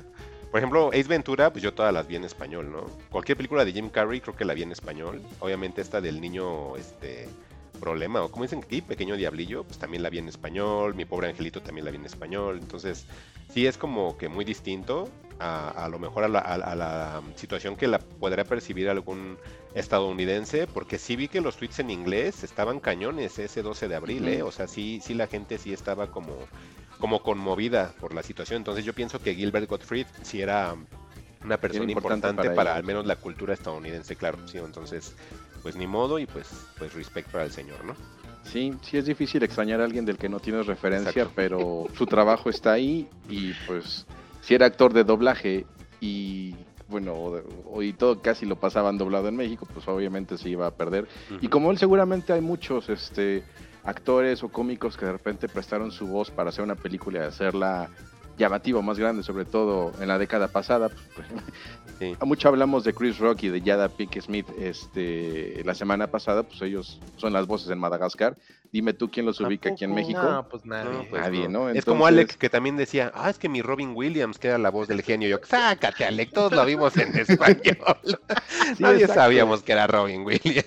Sí, es, que, y- es que son, son héroes anónimos, ¿no? Por ejemplo, tienes a alguien que dobla Sonic, digo, no sé, seguro nadie lo conoce, que se llama Mi Luisito Comunica, pues héroe, él es este mi Sonic en español, ¿no? Ya, Entonces, Ajá, son o héroes por ejemplo, anónimos. el Kung Fu Panda, que era Jack Black, y Jack, Es Jack Black, genial, y Ah, ponen a, sí. este, ¿cómo se llama este güey? a Omar Chaparro. Chaparro, y dices, no, pues, no, sí Que recuerden que ahí está el especial Disney Plus, se llama Chaparreando, entonces, este no es broma, y así búsquenlo. Y está, pues, maestro, ¿no? También. Y ese ya es maestro, Bueno, ¿eh? Ya es Entonces, maestro. la, conclusión a la que podemos llegar es, señores, si vean películas con señores en español y les llama la atención, de repente también Ujú. velas en inglés y se Sí. pueden llevar agradables sorpresas. Y, y así pueden tener un poquito de más contexto Sí. y tener realmente referencias para extrañar a la gente cuando se muera. O sabes. Ya- yo creo que ya desde que tú puedes, tienes la capacidad de poder leer subtítulos, pues ya aviéntate al lenguaje original, no importa que sea inglés, italiano, francés, Híjole, lo es que, que el público mexicano es bien Sí, yo lo sé, yo lo O sé, sea, yo sé que ¿Cuántas nosotros. películas, cuántas películas que a veces uno quiere ver están nada más dobladas al español? Sí, pero ¿sabes qué? Es, es un ganar-ganar, Alec, y es lo que he comentado con mi hija, que ¿por qué? Mm, tú lo ves subtitulado y, por ejemplo, pues sabes que en las escuelas, al menos en México, pues ya tenemos como permeado mucho o siempre ya viene una materia como tal el inglés, ¿no? Entonces ya mínimo tienes que salir como de tu secundaria con un 70% de inglés. Entonces, si casi todo el contenido al que nosotros tenemos acceso es en ese idioma, lo estamos practicando y viendo todo el tiempo, todo todo el momento, ¿no? Todo nuestro tiempo de vida, digamos. Entonces, mínimo el inglés ya lo tenemos más o menos masticado. Este, entonces, si tú todavía aparte tienes el plus de ver las cosas subtituladas en otro idioma que no sea inglés, coreano, japonés, chino, italiano, lo que tú me quieras decir, al menos estás viendo que la forma en la cual se estructura hasta una simple oración, Alec. Entonces, hasta ahí practican. O sea, si la gente ya no quiere ni leer libros, al menos vean las series dobladas, perdón, este, subtituladas, para que al menos vean la, la estructura de una simple oración. Porque a mí me preocupa demasiado cuando de repente veo que la gente escribe. O sea, sí, sí, sí se las compro el que digas, bueno, es que ya no quieren ya leer subtítulos y todo lo quieren doblado. Ajá, pero el problema es que inclusive hasta en la escritura también ya se está perdiendo. No nada más la lectura, sino al momento de que quieren escribir algo, también ahí se está perdiendo bastante. Y luego veo tweets de nada más 10, 15 palabras y están así como que el- todas como con una estructura bien incorrecta o casi pareciera que alguien la, la tradujo de Google Translate de inglés a español y con la estructura así súper incorrecta. No sé si se han dado cuenta de eso, ¿no? la O al- cultura del copiar y pegar. Ajá, o hasta muchos memes que dicen que, que viene como una adaptación directamente del inglés a español, porque nada más hicieron esa traducción. Entonces viene obviamente mal, los verbos vienen al principio, no tiene artículos, o no, o no, no tiene como que ni, ni un sujeto del que se esté hablando, porque viene una estructura tal cual extraída del inglés, porque obviamente así es su estructura. Y tú dices, oye, güey, ni siquiera estoy entendiendo nada. O cuando aplican el soy, porque tal. En inglés sí es, sí es lógico que digan picos, tal cosa, ¿no? Y aquí te lo traducen tal cual, porque no sé qué. Este, este, tengo flojera porque yo.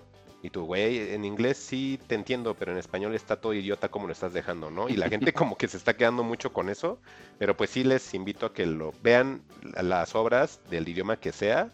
Y pues ahí están los subtitulitos. Y aparte sirve que se van como que adecuando también el oído a otros idiomas, porque así como vamos, si China ya nos está contagiando todas sus ideas y todas sus enfermedades, este, hay que hacernos a la idea de que sí mínimo tenemos que tener como que masticados dos, tres, dos, tres este, idiomas aparte del español, ¿eh? porque al español conforme pasa el tiempo, ojo, no le están dando como la importancia que le deberían de dar, siendo que hay muchos países que hablan español tomen en cuenta que siempre es inglés y ahora el chino se está metiendo bien fuerte.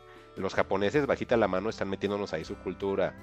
Y de español nos están mandando al diablo, siendo que somos más países que hablan ese idioma y creo que es de los idiomas más hablados en el mundo y no tiene esa importancia todavía. Entonces, ojo con todo eso. Es nada más ahí el, el Mike con sus este, profecías, ¿no? y ya, perdón. Pues sí, y este, ay, pues, de hecho hasta ya me quedé sin ideas de esto, no sé si ya quieras cerrar el tema, Alex. Ah, Pues, sí, se- bueno, ya, ya, ya la recordé, rapidísimamente, pues es que sí, también nos perdemos la, la actuación justamente por el doblaje, ¿no? Y, Sí. y a mí algo que me molesta es encontrarme a la voz del príncipe del rap en 33 personajes diferentes, sin modulación, haciendo lo Ajá, mismo, de y Goku. te pides la actuación de, o la voz de Goku, Híjole. Y te pierdes la actuación de mucha gente que, que le, que le echa muchos ánimos y que te entre- está entregando un producto de calidad. Y aquí le tiran la calidad con su doblaje genérico. Entonces, si usted como yo este, está a favor de ver cosas subtituladas y que ese, ese doblaje castigarlo hasta que sea de una mejor calidad, este, pues apóyenos. ¿no? Esa es, esa es la, la postura fugitiva, a menos que me diga lo contrario. No, no, no. si no es la mía. Muy bien. Muy bien, muchachos, y pues creo que con esto estamos cerrando eh, las news y pues nos vamos a los temas principales. Sí, ah, yo quisiera que Juan empezara, porque Juan trae Northman y la verdad le tengo un buen de expectativa. Entonces, ¿qué onda, Juan? ¿Te quieres aventar? Y pues sí, Mike, este, aprovechando que esta semana se estrenó Northman, si no tendría que haber hablado de Los secretos de Dumbledore y como les expliqué, pues ahí tendría que haber traído a alguien experto en Harry Potter, porque creo que ninguno de los tres manejamos ese tema, ¿verdad? No, eh, yo no te lo manejo. ¿De cuál de Harry Potter? Ajá. Híjole, nada más vi las películas, pero solamente las vi una sola vez. Y así como fan, no, porque pues la brujería es del diablo y no. Y aparte Semana Santa, no, no, gracias. Sí, no, no, no. Y entonces, pues está Northman de, de Robert Eggers, esta nueva entrega de este Nobel director, que en realidad pues es muy joven. Estaba viendo que tiene 38 años y dos películas en los últimos, bueno, tres con esta, en estos, estos- últimos siete años. Y, y si de por sí en, fue aclamadísimo con, con La Bruja y con El Faro, lo terminamos de, de encumbrar. Con Northman creo que he, he notado en la gente mm, opiniones divididas y, y no entiendo realmente la razón. No sé si, se, si todavía no veían la película y se estaban dejando llevar por opiniones de, medios especializados o, o de algún otro lado, porque pues la verdad eh, la película pues no, no desentona. eh. La- lo que vi me, me gustó, siento que está entregando a algo en permítanme tantito porque creo que estoy teniendo problemas con mi computadora, se frició. ¿Ustedes sí me escuchan bien? Si puedes hablar, pues dale. Sí, sí, te escucho yo. Sí. Entonces, sí, sí, dale, dale, dale. Sí, espérame porque se frició todo, todo, todo, todo. Entonces, Ya tenía ahí su, su, este, ¿cómo se llama? Su acordeón Juan, ¿no? un poquito sí, Con los, perdónenme. con los datos, este, perturbados. Si quieres en lo que, en lo los que empieza perturbadores. Juan, A ver, también el cronómetro, ya, ya, ya, ¿Tú me sé, dices ya, ya, ya recuperé. Pero miren qué profesional Juan hasta se cronometra y toda la Sí. cosa. Qué bonito. Pues, y yo, sí, y yo sí. con mis pleonasmos, este, usando el mismo verbo para todo.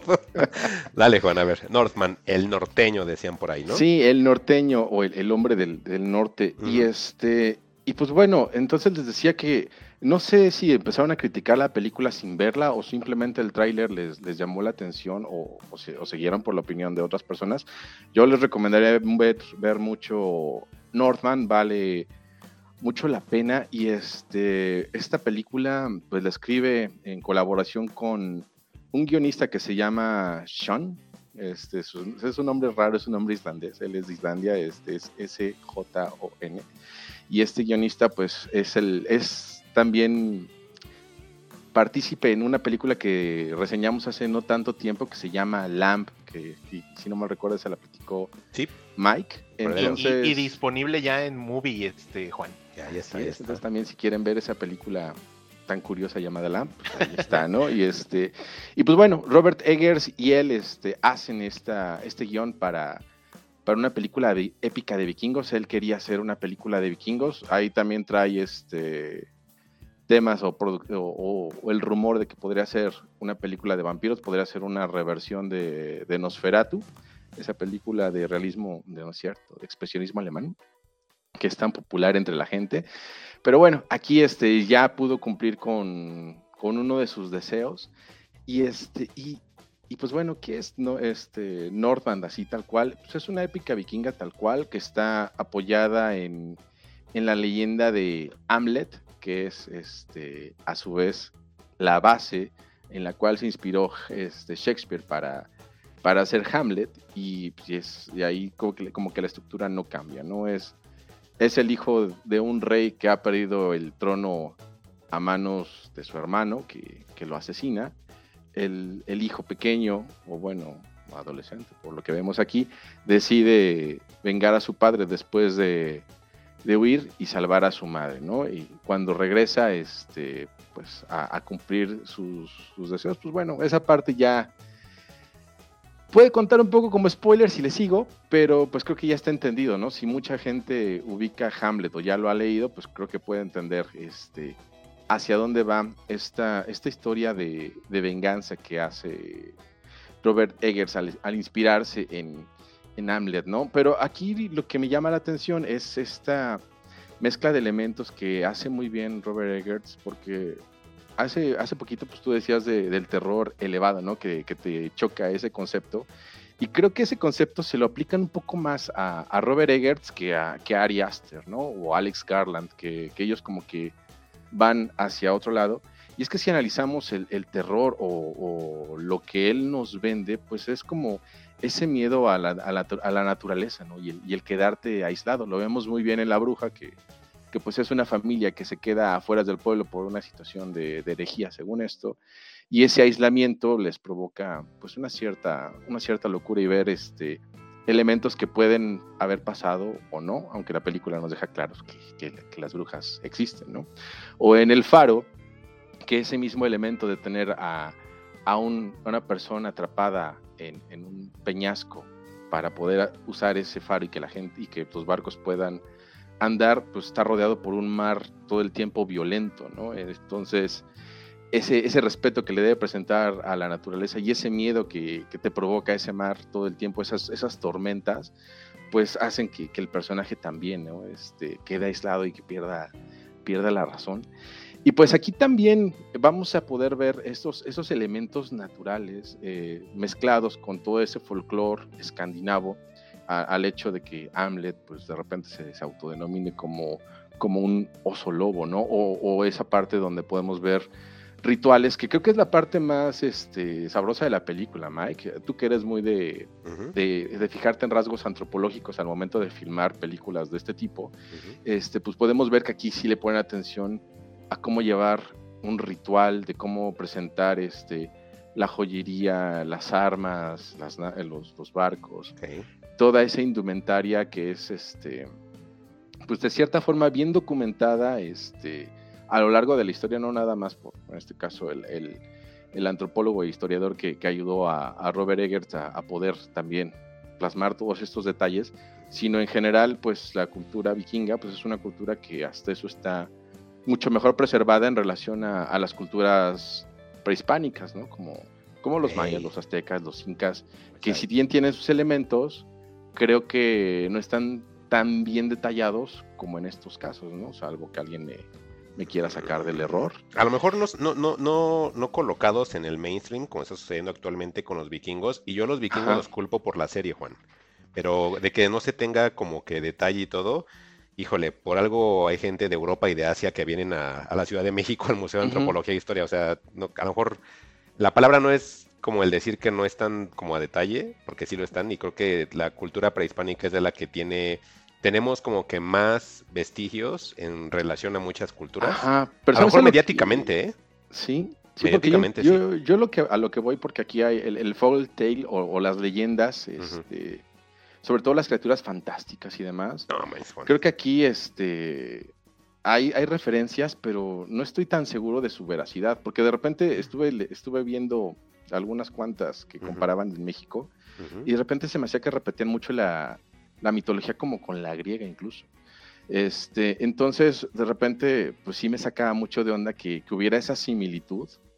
Por ejemplo, hay un, hay un elemento ahí como la hidra, este, en, en- en la cultura azteca. Ya ves que también tenemos como una, una suerte de, de afición por los dragones. Bueno, es que la hidra Entonces- es, obviamente está el Quetzalcóatl, está el dragón Ajá. chino, está la serpiente de, Mig- de Midgard allá en, en este, Sí, en- entonces a, a mí como que esa parte me hizo dudar porque, porque es- ¿por qué se tiene que parecer tanto a la griega si nosotros tenemos nuestra propia historia, no? Ujú. Y también pues hemos, hemos sabido que, que la historia aquí tal cual pues la desaparecieron al momento de hacer la conquista, ¿no? Con tal de hacer que prevaleciera la, religión católica y sus costumbres, pues mucho de lo que teníamos se silenció, se perdió, se quemó. Entonces por eso tengo como mis dudas, ¿no? Pero bueno, regresando, regresando al tema, si quieres ese ya lo, lo checamos en otro momento. Este, pues aquí Robert Eggers usa muy bien esos elementos y los aprovecha para contar esta historia, esta historia de venganza, ¿no? E incluso podemos ver a, a caracterizada como, una bruja o de repente a- como, como una suerte de hechicero a, a William Defoe para poder predecir ese, ese destino que le toca a, Hamlet. Lo, lo interpreta muy bien y te mete mucho en ese, en ese trance que te provoca el, el- el- el verte rodeado de, de todos esos elementos. Me, me gustó, es, me gustó mucho esa parte de, de, de The Northman y creo que aprovecha bien los elementos para contarte de principio a fin cómo es que este señor va, va a lograr su, su venganza a costa de, de todo lo que le digan en, sus profecías, ¿no? Y bueno, pues así, básicamente sin entrar más en el spoiler, eh, es lo que, les, lo que les podría platicar de Nordland y pues ya ahí vendrán como que otros detallitos que podemos platicar si quieren en preguntas y respuestas, amigos. Entonces no sé quién quiera comenzar. Yo primero. Sí. Mencionas Hamlet. ¿Es otra película más que está encaminada a esa historia? O sea, sí estamos teniendo otra adaptación más de Hamlet. O sea, independiente de lo que ya habíamos visto en Apple TV Plus, que fue una película que inclusive estaba nominada, como decía. Alec, que era como de las mejores adaptaciones de Hamlet. Otra vez tenemos nuevamente una readaptación de Hamlet ahora en la cultura vikinga, Juan. Mm, no como tal. Bueno, la que decía este Ale que en, en Apple TV pues, era Macbeth, ¿no? La tragedia de Macbeth. Ah, era Macbeth, cierto. Sí. Perdón. No, Hamlet, yo me Entonces- confundí, sí. No, no, no. Ah, Sí, no, aquí, entonces. aquí la parte que yo no sabía y que creo que a, a muchos también les puedes este, saltar, es que Shakespeare cuando hizo Hamlet se inspiró en una leyenda escandinava. que se llama Hamlet. Bueno. Hamlet es este el nombre latino por lo que estoy investigando. Hecho, Sí, es- tiene otro nombre distinto. Ajá, ajá, De hecho, varias, varias historias, Juan. Por eso es que muchas de sus historias tienen como cosas sobrenaturales, porque él hacía una readaptación de cuentos este, escandinavos. sí. Entonces los combinaba con su onda de querer crear guiones de teatro. Y por eso es que tienen como esas virtudes, por decir de alguna forma, pero de que sí esté él influenciado en algo. Di- dicen que inclusive si hasta muchos autores de la época les vas rascando, te das cuenta que mucha de su este remembranza está basado en eso. O sea, realmente sí, este, sí, sí tienen como mucho esa este, cultura de, de adaptar otro tipo de historias ¿eh? y, y hacerlas como propias. Sí, que, que, que fue lo que hizo Robert Eggers en este, eh, Robert Eggers en este caso, ¿no? Él se Ah, fue al, ok. al mito en el, que, en el que se inspiró Shakespeare para hacer Hamlet. Y pues aquí su personaje, que también se llama Hamlet, pues viene justamente de, Ah, qué de, de ese, de ese islandés que no sé cómo se pronuncia correctamente en islandés, porque en Ujú. islande- islandés es como el... Sí, no, Lo voy a leer textual, ¿no? A ver. Se llama Amlodi, o Amlodi, Ujú. Este, y, y tiene otra idea, ¿no? Aquí, aquí en las lenguas latinas, pues es Amlet o. Amloce. Sí. Este, Justo te iba a decir y- porque por la TH que tienen ellos y con la V que es la volteada que usan ellos, sí al momento de trasladarla al latín, que de ahí obviamente se origina el español, sí no- nuestra pronunciación es como muy distinta. Es como cuando los japonesillos quieren pronunciar este la L y que le dicen con R o que Sí, al que no último les le ponen una O, ajá. Es algo como algo similar que hacemos nosotros, pero es por la situación del alfabeto también. Sí, sí, sí. Y esta leyenda de, de Hamlet, pues lo sacan de un libro que tenía un historiador este, escandinavo viking que se llamaba Saxo Grammaticus. Entonces, por eso te digo que aquí como que sí se esfuerzan un poco más en, en preservar la historia o el folk tale un poquito más este de forma formal que en nuestro caso en nuestras culturas, porque pues en nuestras culturas eso era prohibido, ¿no? Entonces, si tú replicabas tu leyenda del Nahual o lo que fuera, este, pues obviamente te venía la, la Santa Inquisición y acababa contigo. Entonces, Sí. pues es- esa es, la, di- esa es a- a- la, la diferencia que yo noto, ¿no? Entonces, Robert Eggers se apoya de esta leyenda y, y hace su versión, porque también hay como tres versiones de esta, de esta leyenda. Está la escandinava, la saxa, la islandesa. Entonces, pues tuvo mucho de dónde agarrar para poder construir el personaje y hacer esa, esa, um, adaptación, Adaptación. hacia, Ujú. hacia su guion con ayuda de, de Sean. Entonces, queda algo muy interesante de ver, queda muy atractivo visualmente. Sin embargo, aquí creo que lo que podría pasar es que pues pierde un poquito de, ese elemento del aislamiento y la, locura, ¿no? Si hay un cierto toque de locura, este, considerando pues el trauma que le implica a Hamlet perder a, sus padres y después darse cuenta de, de la realidad de la situación. Como ven, muchachos. Yo tengo como más preguntas, pero no sé si Ale quiera comentar ahí algo. Pues sí, en realidad tenía como muchos temas cuando vi la publicidad, que de entrada todos los pósters, tanto nacionales como internacionales, me parecieron horripilantes, todos ellos. Sí.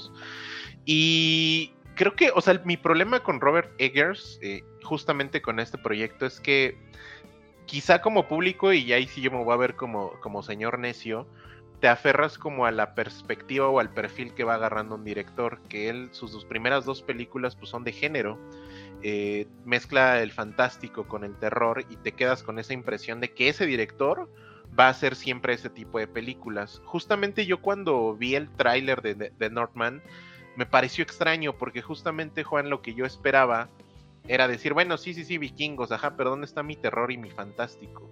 Por ahí vi que sale Bjork medio ahí, medio brujístico el tema, pero no, sé, o sea, yo me quedé con ganas de ese Robert Eggers. eh, por lo que escucho, Juan, pues esto ni de lejos es un proyecto de género. Es decir, eh, ¿qué tanto? O sea, porque de las críticas internacionales que yo leí, era que esto se sentía como una película de encargo para lograr realmente la película que él quería hacer, que era Nosferatu.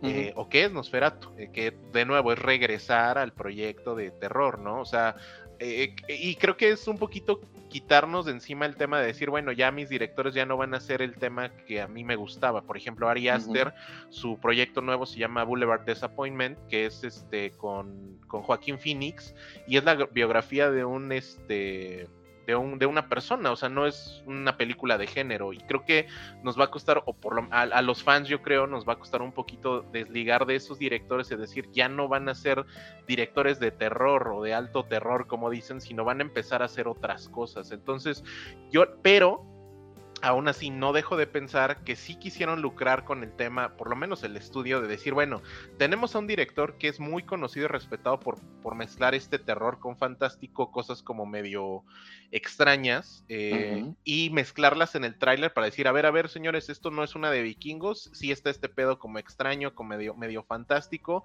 vengan a verla, y por lo que he leído no es así, entonces ¿Cuál es la identidad de la película, Juan? ¿Es una película de aventura o sí tenemos este sello de terror fantástico de Robert Eggers? Para mí, esa es la gran, eh, digamos, la gran duda que me puso el estudio a mí y a mí se me hace como una trampa para que yo vaya al cine esperando a ver algo que no me voy a encontrar y que por eso creo que mucha gente ha salido enojada del cine.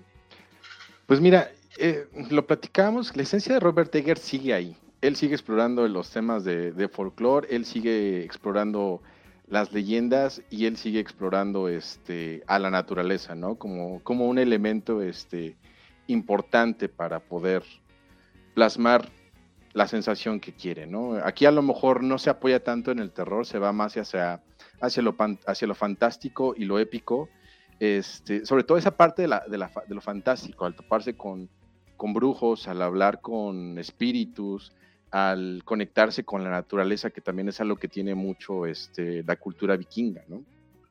Entonces, esos elementos sí los usa muy bien ahí. Sin embargo, pues no es una película de terror de vikingos. Ahí sí, perdónenme, pero pues no, no lo es. Es más bien una película épica. Aquí yo creo que también habría que preguntarle qué tanto quiere seguir con ese tema, ¿no? Porque él, pues yo no lo, en las entrevistas que vi, no es que estuviera casado con el género de terror y que fuera a salvar el terror, ¿no? Este, eso yo creo que más bien es algo que le dio la gente por haber hecho pues, dos películas donde su tema principal pues es la locura, ¿no? Pero, pero aquí yo creo que el tema, él quiere ser un poco más versátil y entregar otro tipo de, de historia, que si bien tiene su sello, sí tiene su firma, pues no es la historia de terror que, a la que estamos acostumbrados de su parte, ¿no? Y, algo que también este, te platicaba, pues es el hecho de tener que trabajar con Universal por un presupuesto más grande. Anteriormente, La Bruja le costó 4 millones de dólares, El Faro fueron 11 millones de dólares. Aquí este, ya se va con, con Universal, que le dan 90 millones de dólares para hacer la película, y pues sí se le ve que él tiene, pues se ve un poco apesumbrado por, por la responsabilidad de tener un presupuesto así y también tener que dejar el, el, corte final al estudio, ¿no? Aquí yo creo que podríamos esperar quizás más adelante un director Scott de, de Northman para ver si hay algo que, que le haya faltado a, a, esta versión que nos entrega de la mano de Universal. Por, por, ahí, Juan, vi un tweet que decía que Robert Eggers ya después de esta estaba lista para una de Marvel. Eh, o sea, a mí sí me da miedo perder a Ajá. un autor como este güey y que empieza a hacer puras, puras películas de estudio de 100, de 200, de 250 millones de dólares, Ajá. a mí sí me da miedo perder a, a, a, Robert Eggers de ese lado. ¿Tú lo ves así? No. Este, digo, sí es el, el, pues la idea de todos, ¿no? Que de repente pues, te puedan llamar para hacer alguna película de, de Marvel. Digo, no, creo que no tiene nada de malo. Simplemente el, el, hecho de que tengas la posibilidad de trabajar de todas las formas, este, creo que es, es bueno para, para él y para todos en general, ¿no? Porque si algo que tienen las películas de Marvel es que son formulaicas y genéricas. Entonces, si hay alguien, si alguien como Eggers te puede aportar algo para que se, y hagas algo distinto, pues estaría padre, ¿no? Pero pues la gente de que, que, es fan de Marvel como generalmente siempre pide lo mismo y si le entregas algo diferente, se enojan y te boicotean la película. Yo, ¿sabes? Como que lo veo, creo que puede ser el próximo David, este, ay, se me fue el nombre y te lo dije hace ratito, este, el, el director de, de, Fight Club o de Seven. David Fincher. Puede ser un próximo David Fincher, okay. que si bien trabaja con estudios y, y, maneja presupuestos grandes, como que te entrega sí, cosas, su sello, cosas diferentes, sí. pero pues con ese tipo de cosas. Yo siento que él puede ir más hacia allá que hacia lo Marvel. ¿eh? Ojalá, ojalá. ¿Tú, Mike, quieres agregar algo? Este, no, nada más era como comentar esto de, de los sí, datos sí. que había mencionado este Juan. No, no creo que entre a la situación Marvel. Yo creo que um, la situación Marvel ya tiene como sus directores cautivos. No creo que esté en busca de nuevos, la verdad. Yo creo que hasta los siguientes proyectos que veremos van a ser repeticiones de directores que han trabajado con la empresa.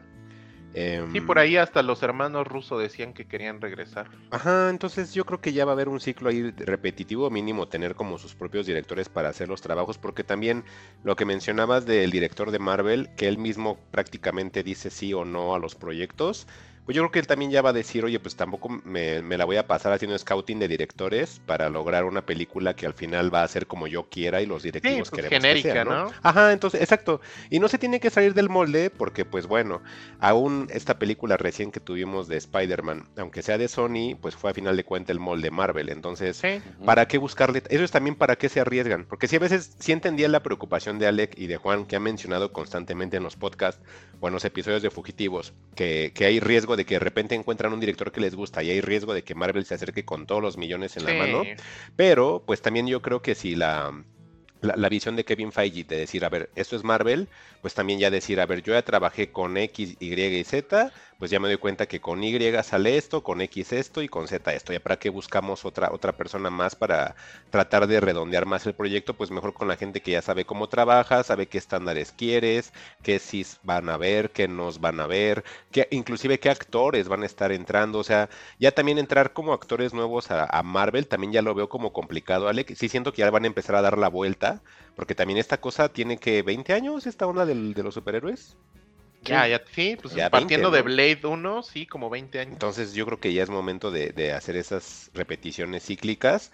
Y en cuanto a Robert Eggers, um, ahora que estaban mencionando ustedes que a lo mejor él no era como tan un director de nicho de terror, y ya haciendo como que un poquito de, de memoria, creo que sí, no, no lo es. A lo mejor eh, sí nos daba como una estética oscura, pero al final si le echas como que un poco más de crítica a The Witch, ahora que dijo este Juan una situación de estado de locura y todo esto, sí siento que era más una onda de mente, que a lo mejor nosotros nos fuimos con el personaje de, de Tomasi, Y, y sí, a lo mejor hasta nos metimos como de que no era una situación de brujería, sino si era una situación de mente, como lo que nos manejó también en el faro, de que no era una situación sobrenatural, sino si eran unos demonios internos que tienen ellos que se pueden explicar como unas disociaciones psicológicas. Entonces, mm, a lo mejor nos muestra películas oscuras. Esta sí puede ser la película de encargo porque pues, de entrada vemos el casting, ¿no?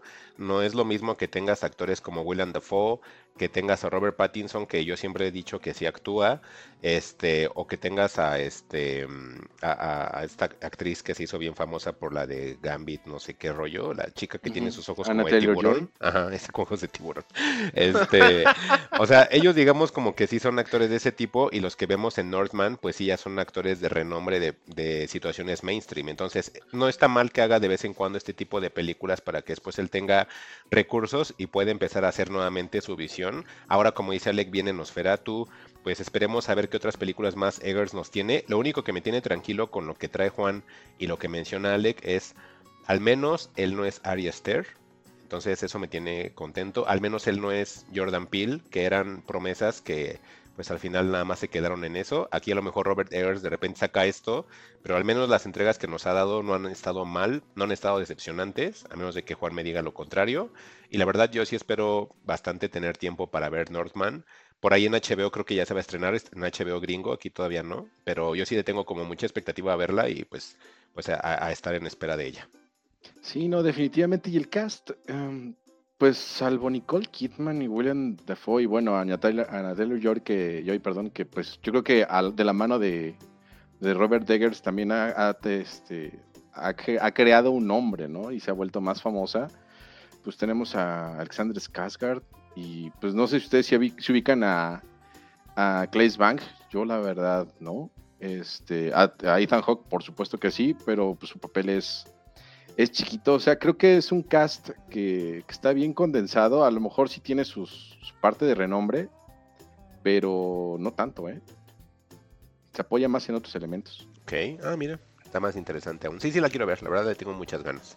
Ya de mí sería todo, no sé si tenga ahí algo más, Alec o Juan.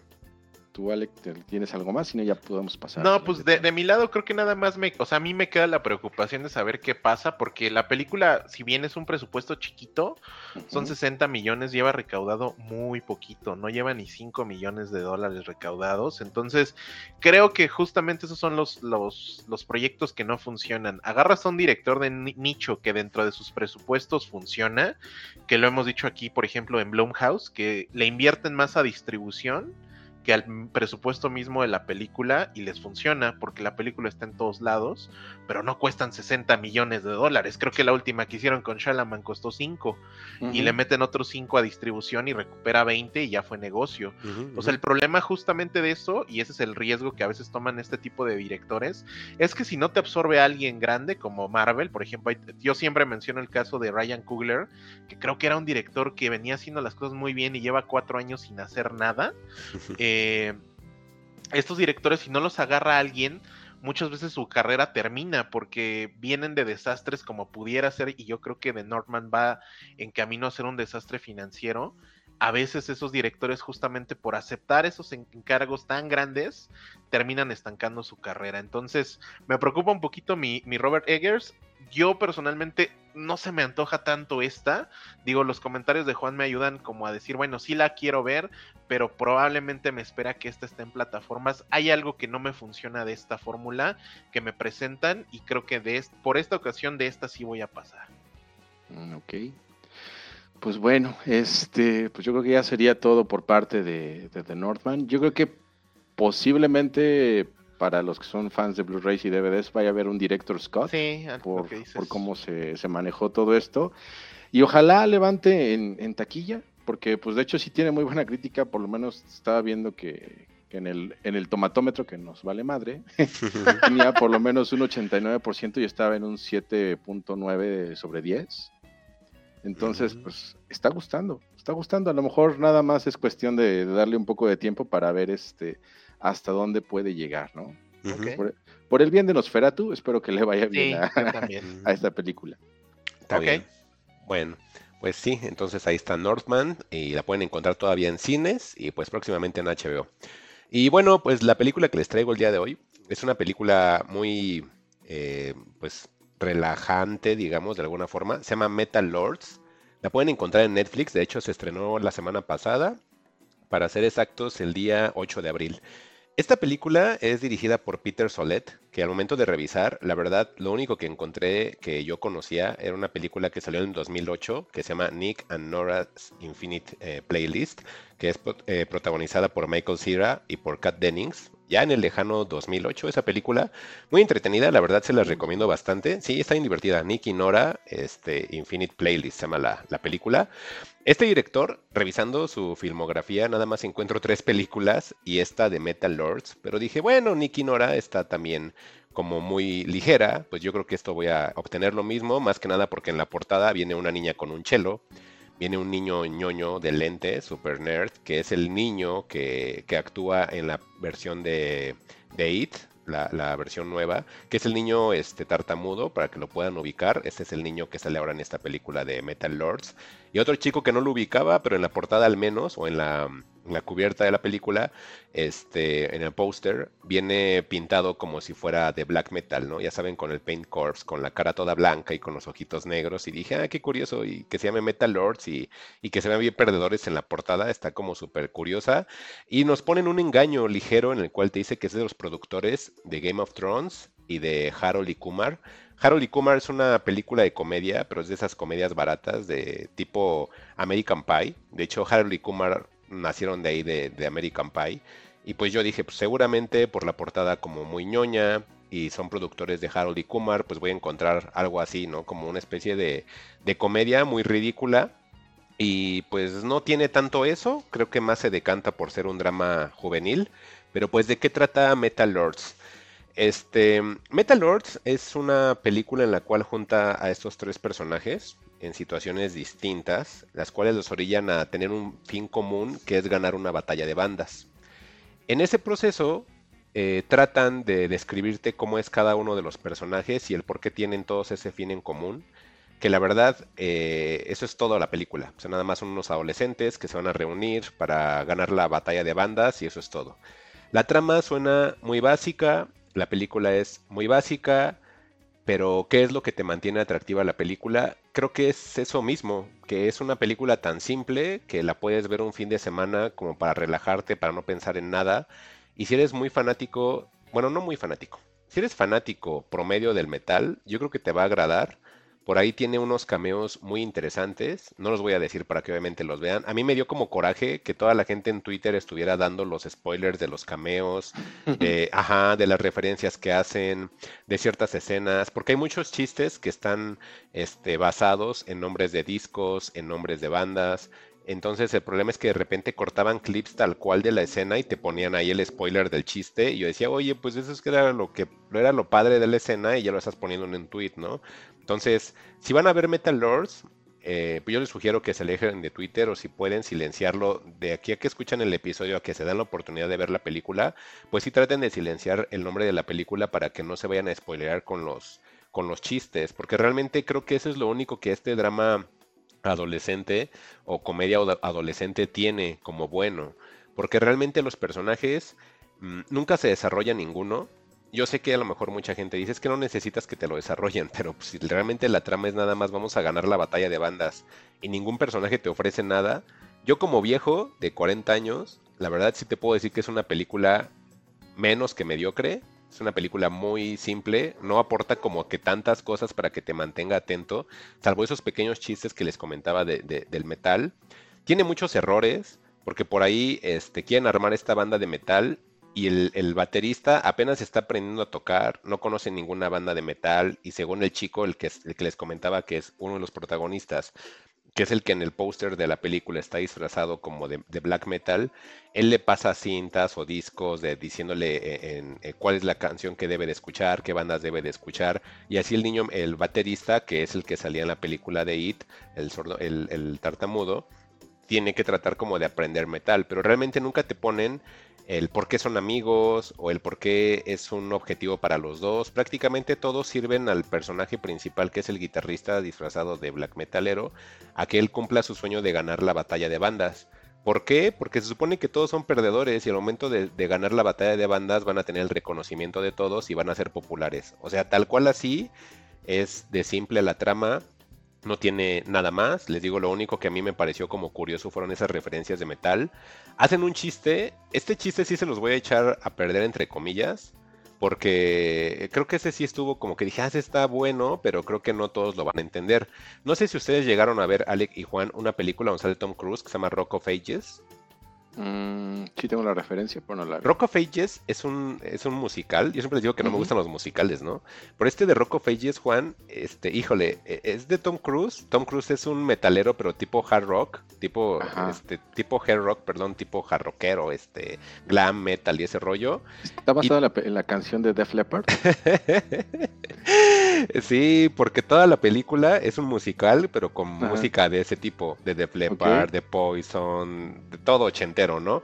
Entonces, en la película de Metal Lords hay una parte en la cual empiezan a hablar de música y dice, ah, ¿a ti te gusta el metal? Ah, sí, como Rock of Ages. Entonces me reí, ¿no? Porque dije, ah, qué cagado que hagan mención de esa película. la película es muy ridícula, Juan, la de Rock of Ages, pero yo creo que por las canciones te va a gustar porque cantan, este, no sé, Love Hearts y van haciendo como un musical bailando. O sea, es una tontería la película, pero por las canciones están como divertidas y más si las conoces por toda esa onda del hard rock, te va a gustar mucho pero esa es la reseña de Metal Lords, no de Rock of Ages. Este, en Metal Lords es una historia que hemos visto innumerables veces, que son los chavitos que quieren ganar la batalla de bandas, dejar de ser perdedores, ser reconocidos por la escuela y ser populares, y esa es toda la película. Sí entiendo que mucha gente le estuvo dando como mucha eh, notoriedad en Twitter, creo yo, porque... Mmm, el metal indie, aparte eso es algo bien chistoso, porque quieren ser famosos y populares en la escuela, siendo que las bandas de la escuela pues tocan canciones de Imagine Dragons y cosas así, y ellos quieren ser populares tocando metal. Cuando dices, oye, 2022, creo que nadie escucha metal en el 2022, y menos los jóvenes, ¿no? O sea, por algo se estaban súper emocionando con una banda de covers de, de, de, de Imagine Dragons y no con, con una canción de metal. Entonces, tiene como muchas cosas que pareciera que el guion lo escribió alguien de mi edad pero que también pareciera que no es como tan adepto al metal y como que alguien lo estuvo asesorando, porque luego hay chistes que, por ejemplo, la banda está integrada, Juan, por un guitarrista, por este baterista que está aprendiendo y por una chelista, ¿no? Entonces, primero el chico, el guitarrista, le dice, oye, es que en la banda no puedes estar tú porque eres mujer y pues todo el metal es de hombres. Y yo así de, en 2022 y que digas eso, o sea, ¿qué onda con Runaways? O sea, si hacen un chiste así de Runaways que te dicen, oye, pero es que Lita Ford, y el chico le contesta, ajá, es de Runaways, no hay nada más. No, pues es que Joan Jett, ajá, es de Runaways y no hay nada más. Pues obviamente si hay un buen, pues, ¿cuántas cantantes, vocalistas hay de bandas de metal, no? Creo que hasta me atrevo a decir que la mayoría de bandas europeas de metal casi todas tienen entre sus filas a mujeres, ¿no? Exactamente. Guitarristas, hay este, guitarristas muy buenas en, en Sudamérica como este, las de Furiosa, etcétera. Entonces, ahí como que dije, híjole, te faltó como explotar más esa parte y a lo mejor hasta pudo, pudo haber sido una oportunidad para decir, ah, mira, ahorita que estamos en las épocas woks, demostrar que pues una mujer sí rifa, ¿no? Pero como que siento que el papel del chico metalero estaba como muy metido en la onda del chico metalero pero noventero, así de no, todos debemos de ser hombres y las mujeres no rifan. Y luego aparte toca el chelo y el chico le dice, ¿cuándo has visto una banda de metal que tengan un chelo? Y yo, ajá, exactamente, y lo estás diciendo de una forma así súper por arribita, ¿no? ¿Cuántas bandas han hecho así colaboraciones con orquestas completas? Así de, por Dios, Dimo Borgir tocó con la orquesta de Praga, es así de, güey, ¿qué onda con la investigación? Entonces sí tienen cosas que digo, dan chistes curiosos en la escena del metal, pero luego tienen estos fallos que no sé si es una crítica a los metaleros trus de los 90 o realmente sí fue un descuido, porque dices, oye, si le estás invirtiendo en los chistes de bandas, pues ya inviértele también en esto. Aparte, ¿sabes? Me sorprende, la música está muy bien elegida, porque en los créditos me doy cuenta que está Tom Morello, el guitarrista de Rage Against the Machine, como productor ejecutivo y productor musical inclusive de la película. Entonces por ahí tienen varias escenas musicalizadas con Metallica, con Anthrax, con Megadeth, con Testament, con Pantera, con Black Sabbath. Este, entonces la, parte de la música está bien, los chistes de, las bandas de metal están bien. Nada más sí tengo un tema con los personajes, que son una papa los tres. En, cámara son horribles los tres. Eh, ni el niño que salía en, en, en, It en su momento, pues con esa, digamos, experiencia, aquí tampoco no te da nada. Son muy parcos los personajes eh, después de la mitad de la película se vuelve muy anticlimática. Pues es una película muy básica. Es una película como de esas que decíamos de, de Azteca 7. Esta película puede haber estado en un sábado de Azteca 7, de que saliera esta, saliera después 10 cosas que odio de ti y terminas con un, un partido de la NBA, ¿no? Esta es una película de esas, de cuenta. Entonces, eh, sí entiendo que mucha gente estuvo hablando bien de ella, pero creo que por lo relajada que es la película, pero realmente no aporta nada más. Este, yo recomendaría, si este, quieren ver una película de metal y que también sean de, de adolescentes, hay una película que se llama Dead Gasm, así como. Dead Gasmo, como muerte gasmo, Ah, algo está así. buena Sí. esa. Esa sí, está sí. buena, esa sí, sí está. Pero es más fuerte. Mike. Esa sí, Sí, es más. sí, esa sí es más true. Ajá, pero esta sí es como de, ah, pues nada más como curiosito. Lo único que sí me llama la atención es de que quieran colocar el metal de una manera mainstream. Creo que es momento en este 2022 en el cual nadie sabe que existe todavía el metal. Entonces creo que está bien. Y, y qué bueno. ¿no, Mike? Bueno. No, es que mira, ¿sabes qué? Y, y también lo que aporta la, la peli, que es lo que dije, ah, es que eso sí es cierto y a la gente se lo ha olvidado. Muchas veces la gente que nos empezamos a meter en el metal en la adolescencia es porque era divertido. Sí. O sea, sí entiendo que tiene su parte oscura y su parte violenta, pero al final cuando tú vas a un festival de metal, a Juan lo invité una vez a un festival de metal, Alec, no lo terminó por otras situaciones, pero al menos, y te lo puedo decir, y yo creo que a lo mejor Juan lo puede decir aquí, mínimo ve que están divertidos. O sea, aunque no sea como tu onda, está como chistosito esa onda y, y ver a la gente. O sea, la ves como muy. A pesar de la música que a veces pareciera violenta, la gente no lo es así, ¿verdad, Juan? Nah, es otra cosa. como son, ñoñitos, son, ¿no? son par de, son panes de dioses. Digo, Sí, nada más cuando ñoñitos. tocó brujería empezó a decir, Ah, a- bueno. al de Matando Güeros dije, quizás te me acerco. Ah, y sí le dije, híjole, Juan, ¿qué crees que aquí mejor nos damos la vuelta? Sí, sí, sí. Porque pues, ahí sí, pero, Sí, no, pero fuera de eso no, es una cosa pues muy familiar, muy divertida. Sí, y este. divertido, exactamente. De, de hecho, nosotros cuando nos portamos mal, no voy a decir qué hicimos, este, sí la gente se sacó de onda y fue así de, come on, si estoy en el festival de metal, ¿por qué se no? ¿Por qué se espantan? Ajá, exactamente. Sí, por eso te digo que es, es como curioso y creo que esa es una buena forma de decirle a la gente, oye, el metal también es divertido, no creas que es todo es sacrificar vírgenes y, y comer este como carne roja en Semana Santa, ¿no? O sea, si realmente se les olvida esa parte y creo que es lo único que puedo destacar de la película, es una película muy ligera. Hay opiniones varias en Twitter, mucha gente dice que es la mejor película que ha lanzado de Netflix de comedia. No, no estoy de acuerdo, obviamente, por los puntos que ya expuse. Es una película relajada. Y si te gusta el metal, aunque sea por encimita, yo creo que la vas a disfrutar mucho por los gags que tiene. Trata de no spoilerear, porque los cameos que salen están, están curiosos. Las escenas que salen dices, ah, ok, entendí la referencia, el porqué. Pero de ahí en fuera, pues es una película promedio o mediocre, por decir de alguna manera. Metal Lords y está en Netflix. Sí, interesante que, que estaba viendo en, en la ficha de la película y el showrunner de, de Game of Thrones, Alex, este, Davey Weiss, este, Sí, D.B. Weiss es el, es el que el hizo guionista. de esto, ¿no? Sí. Entonces, y, y bueno, en los pósters y en los este, teasers, pues se ve como una comedia adolescente bastante Sí. tierna, ¿eh? Digo, el, el metal, pues, es como una forma un poquito de suavizarle quizás, Sí, pero se me hizo adorable, ¿eh? Digo, en algún momento sí consideré verla, pero pues ya sabes. sí, chale, yo creo que te va a gustar. No, no, no hay bronca. Y sí te va a Pero sí, gustar. para, para un domingo en la tarde, Sí. pues sí se ve que está como que como de esas películas tontas divertidas Sí, que, sí, que tienen algo para relajar la mente. Y nada más es eso, ¿eh? O sea, no, no tiene nada de sustancia la película, no está compleja para absolutamente nada. Es una película, como te digo, de esas de, de 10 cosas que odio de ti y luego sigue esta peli, ¿no? Doblada al español por Goku, ¿no? Así. Ajá. Sí. Ok. ¿Y tú algún comentario que tengas? Pues en realidad no mucho. Digo, yo soy antimetalero, entonces no la voy a ver, evidentemente. Porque Estás esperando la biografía de, de De. Imagine, de Imagine Dragons.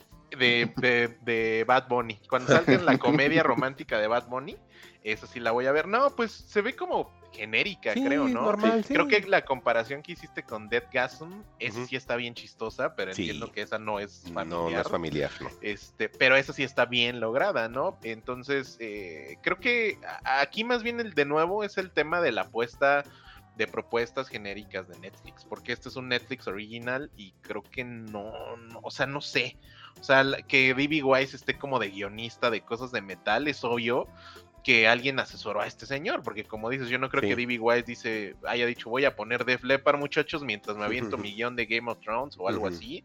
No lo creo, la verdad. Pero igual no, o sea, no se ve mal, pero creo que definitivo no soy público de esto, para nada.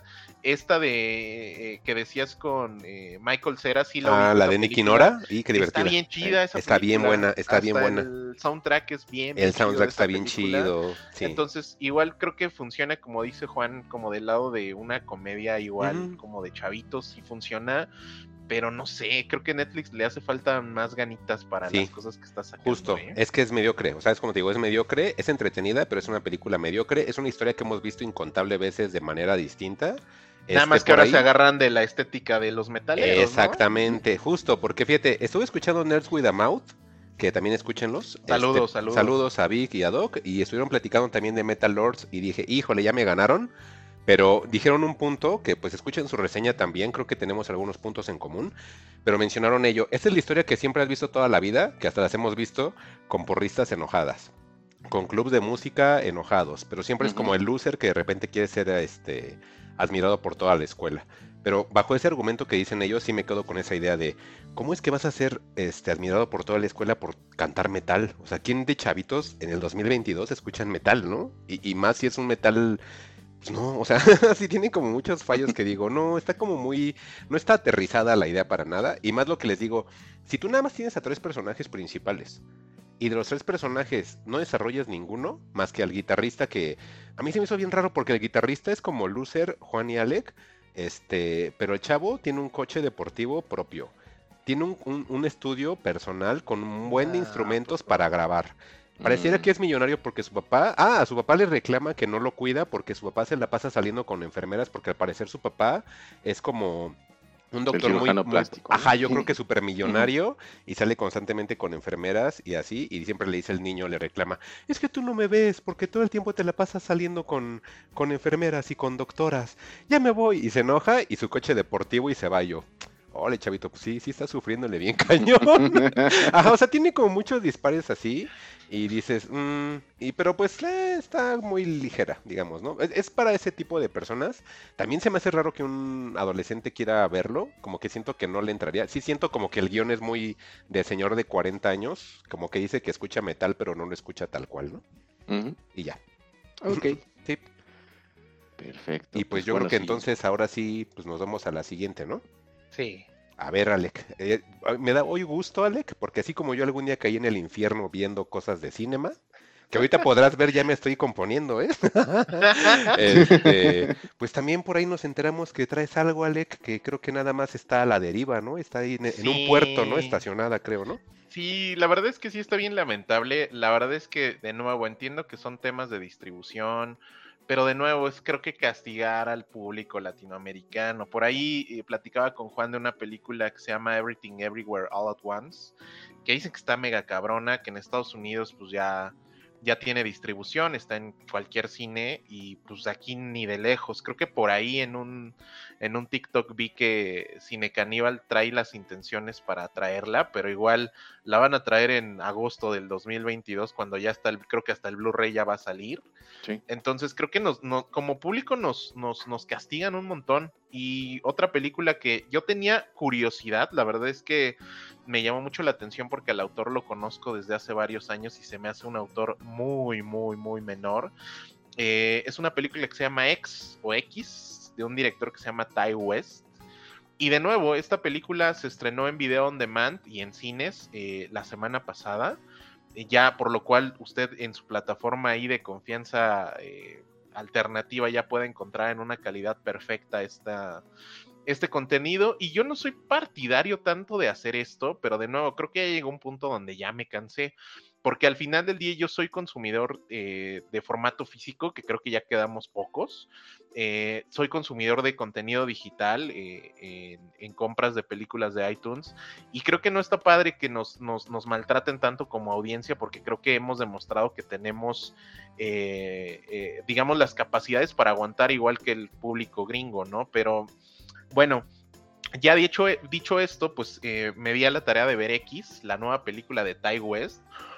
Una película de terror de un director que a mí siempre me ha parecido eh, mediocre tirándole a malo. Este director Ty West se dio a conocer pues ya hace algunos años y fíjate eh, Mike, y creo no sé si la viste, supongo que sí. A ver cuál. O sea, su pro- proyecto así grande, primer proyecto fue La Cabaña Sangrienta 2. ¿Cabin Fever? Ajá, la, pero la, ¿La 2. 2?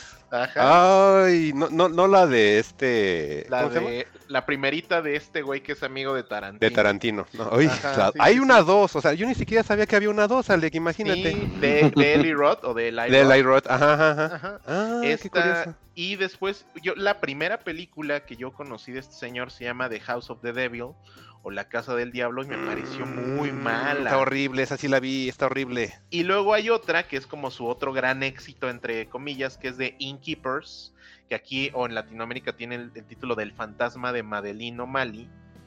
Y Ah, muy mala también. Después de ahí nos vamos a VHS, de ahí nos vamos al ABC de la muerte. Ah, y desde ok. 2012, este director, yo de repente, fíjense que yo sí me acordaba de él, decía, ¿qué será de mi Ty West? ¿En serio? Y pues veía que dirigía películas, eh, perdón, episodios de The, Out- de The Outcast, eh, que dirigía algunos episodios de una serie gringa que nomás está en CBS en Estados Unidos, o sea, bastante menor.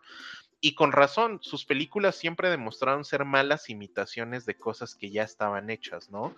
Eh, entonces, cuando yo me, me- me descubro con una peli ahora respaldada por la infame A24, que esta distribuidora cada vez le, para mí, pierde mayor credibilidad. Y es o que sea, ya sigues ahí, Alec, ¿eh? Eh, Creo que sigues ahí, porque ya habíamos platicado que creo que A24 ya no es símbolo de nada, no. más que de hype sobre Bueno, es que, mira, por ejemplo, me recuperan cuando sale la nueva película de Alex Garland, que se ve bien extraña y la respalda A24, digo, ok, está Alex Garland, ahí me tienes, qué bueno que estén financiando estos proyectos, pero de repente me vienes con esto, que ahora me quieres vender a Ty West como un genio del terror. No. Siempre van Me- una y una, ¿no? Eh, ajá, me No, es una buena, habíamos visto la vez pasada, era una buena, Alec, perdón, y que se- son cinco malas, ¿no? Habíamos dicho algo así era, ¿no? Ajá.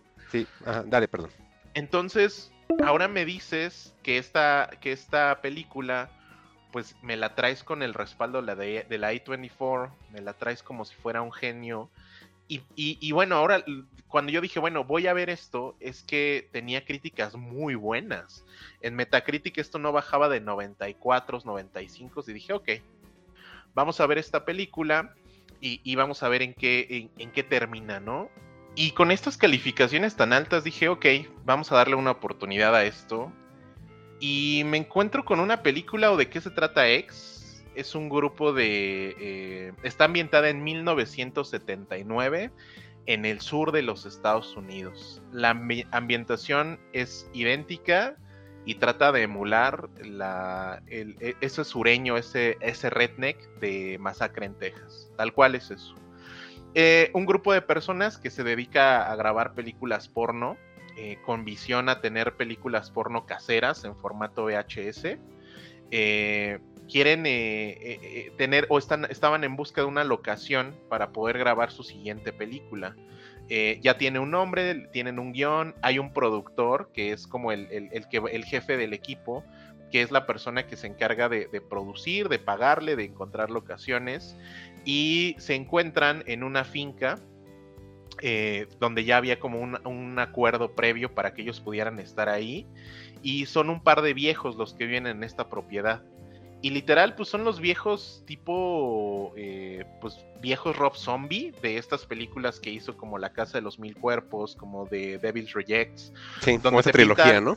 Ajá, te pinta a la gente vieja como muy, este, de una forma como muy directa, ¿Demacrada? no sé. Exacto, como muy, muy demacrada, pero con esa temática sureña como Sí. grotesca. Exacto, creo, perdón, esa es la palabra que estaba buscando. Sí. Te los retrata de una forma muy grotesca. Entonces, eh, la fotografía está, mm, para mí, mi gusto personal, pésimamente hecha, porque es obvio que esto se grabó de forma digital. Y lo que tratan de hacer es como ponerle tonos amarillos a la foto para que te sitúen en una película de los de finales de los 70s o para que te sitúen en la misma masacre en Texas de Top Hooper. Ni de lejos se alcanza esto. ¿Cuál, cuando empieza el tema en la, en la película? Eh, ellos empiezan a grabar sus escenas ahí en la, en la cabaña contigua justamente a la de los dueños, a este par de viejos. y la esposa de, de este, de este granjero pues se comporta de una manera muy extraña con ellos. Eh, creo que ahí, hasta ahí voy a dejar porque la película sí tiene algunas sorpresas. Básicamente esta es una película slasher, es una película de matanza, es una película que trata de ser eh, como estas películas icónicas como Masacre en Texas, eh, trata de, inclusive trae como una vibra de, la primera Evil Dead de, Sam Raimi y hablo solamente de la primera porque sabrán que en la segunda y sobre todo en la tercera pues ya cambiaron a, totalmente un tema de comedia, pero en la uno sí, sí, sí notabas como el tema de ser grotesco, de ser muy gráfico. La película sí está muy subida de tono porque justamente tiene escenas bastante explícitas donde ellos están grabando su película porno ahí en, la, en las cabañas, entonces la película sí tiene, no sé de qué clasificación haya sido en Estados Unidos, pero para mí justamente es lo que platicaba con Juan antes de grabar, pues hay una clasificación en Estados Unidos arriba de la R, que es la clasificación X. La M, ¿no, Alec? ¿No es la M?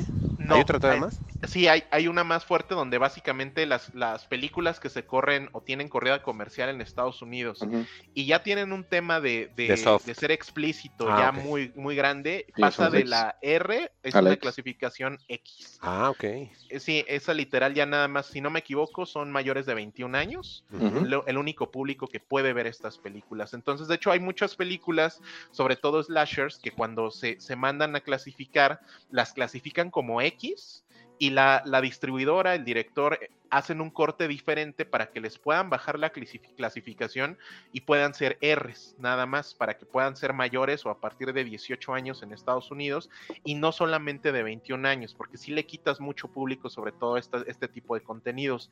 La película creo no es mala, pero se siente genérica en todo aspecto. Creo que una vez más Ty West repite la fórmula como hizo en sus primeras dos películas de copiar géneros, de copiar escenas, de copiar ideas tal cual. Y esto se siente como masacre en Texas, literal. Si alguien te hubiera dicho, oye, hazte un rip-off de Masacre en Texas, a ver, de esta idea, tú haz una propia, creo que eso es ex de Ty West. Creo que hay unas escenas que son bien lamentables, sobre todo las que pretenden estar, estar filmadas con la cámara Super 8 con la que están haciendo esta película. Esas sí están, pero lamentables, porque literalmente te meten el, el formato así como si fuera un efecto de, de ahí de effects de Windows, de métele ahí la, la carretita vieja como si fuera película. Tal cual es eso se ve desgastado, se ve café, pero y pretende ser un Super 8 hay unas transiciones, la mayoría de las transiciones de, la película están hechas de una manera bien, bien mala.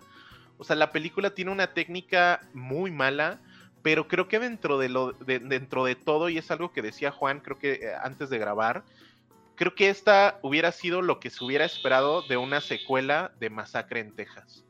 Y creo que sí es mejor que la masacre en Texas que nos presentó Fede Álvarez y su equipo para Netflix. Creo que esta es una película que sí trae esa esencia o trata de recuperarla, pero creo que sin identidad. Trata de tener esta, este tema de la, del sur de los Estados Unidos, que creo que, y pueden criticar lo que sea a Halloween, porque sé que las Halloween de Rob Zombie a mucha gente no le gustan, pero por lo menos se nota un director que conoce de lo que está eh, hablando, que tiene unas tomas bien sucias, que grabó en película además, y trata de, retratar de eso de una forma mucho más cercana. Y esto se siente como una caricatura de alguien que grabó con super limpio con su película digital y nada más ahí le agregas algo después en After Effects a tu película y ya. Entonces, no es una mala película. Yo personalmente no, no me quedé con un buen sabor de boca. Creo que es una película pues bien impresionable para personas que no están nacidos al terror, pero eh, al, mismo tiempo es complicado como decir, bueno, ve con un date y, ve esta película porque es muy fuerte, es muy explícita, es muy sangrienta, entonces creo que eh, está en un tema eh, complicado, Ty West,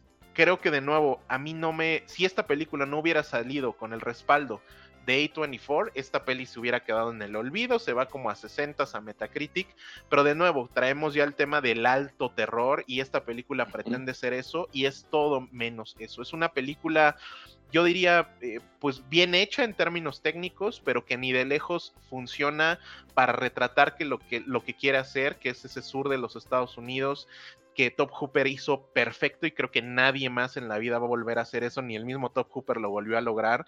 El tema que platicaba con Mike en algún episodio, que Masacre en Texas no es una película de terror es una película que incomoda, es una película que te hace sentir mal, es una película eh, que a través de la violencia que estás viendo te hace sentir eh, pues muy mal, porque estás presenciando algo que quizá no deberías de ver. Y ese es el sentimiento que quiere tratar de lograr o de capturar Ty West en su película y que para mí francamente no funciona.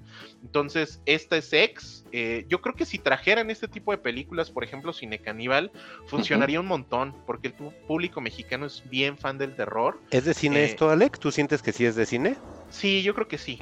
Yo creo que sí, porque eh, creo que en, casa se pierde un poquito el tema quizá de la experiencia, del impacto de lo visual que estás viendo. Y, de nuevo, no sé si en algún momento vaya a llegar esto. Si llega, definitivamente esto va a ser clasificación C para mayores en México, para mayores de 18 años.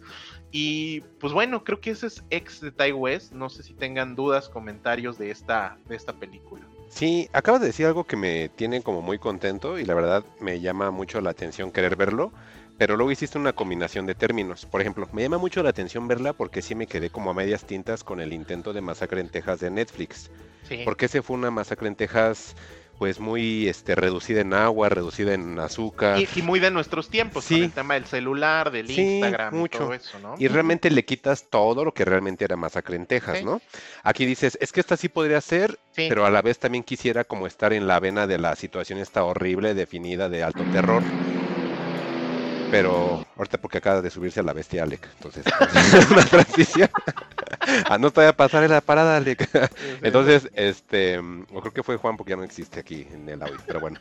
Entonces, este, me llama la atención eso de que dices que esto podría ser el sustituto de Masacre en Texas, que a lo mejor eh, de mala manera nos trajo Fede Álvarez y Netflix. Pero también esto del uso de la estética, el que quieran que se vea de manera forzada una película sucia, una película setentera.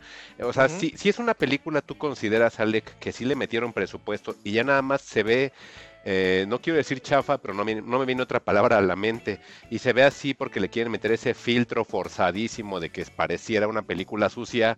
Este, ¿cre- ¿Crees que eso le quite muchos puntos y que toda esa violencia que nos comentas que hay, todas esas situaciones raras que hay en la película o morbosas que hay en la película, ¿tú crees que al momento de meterle esos filtritos con ese presupuesto pierda mucho la película?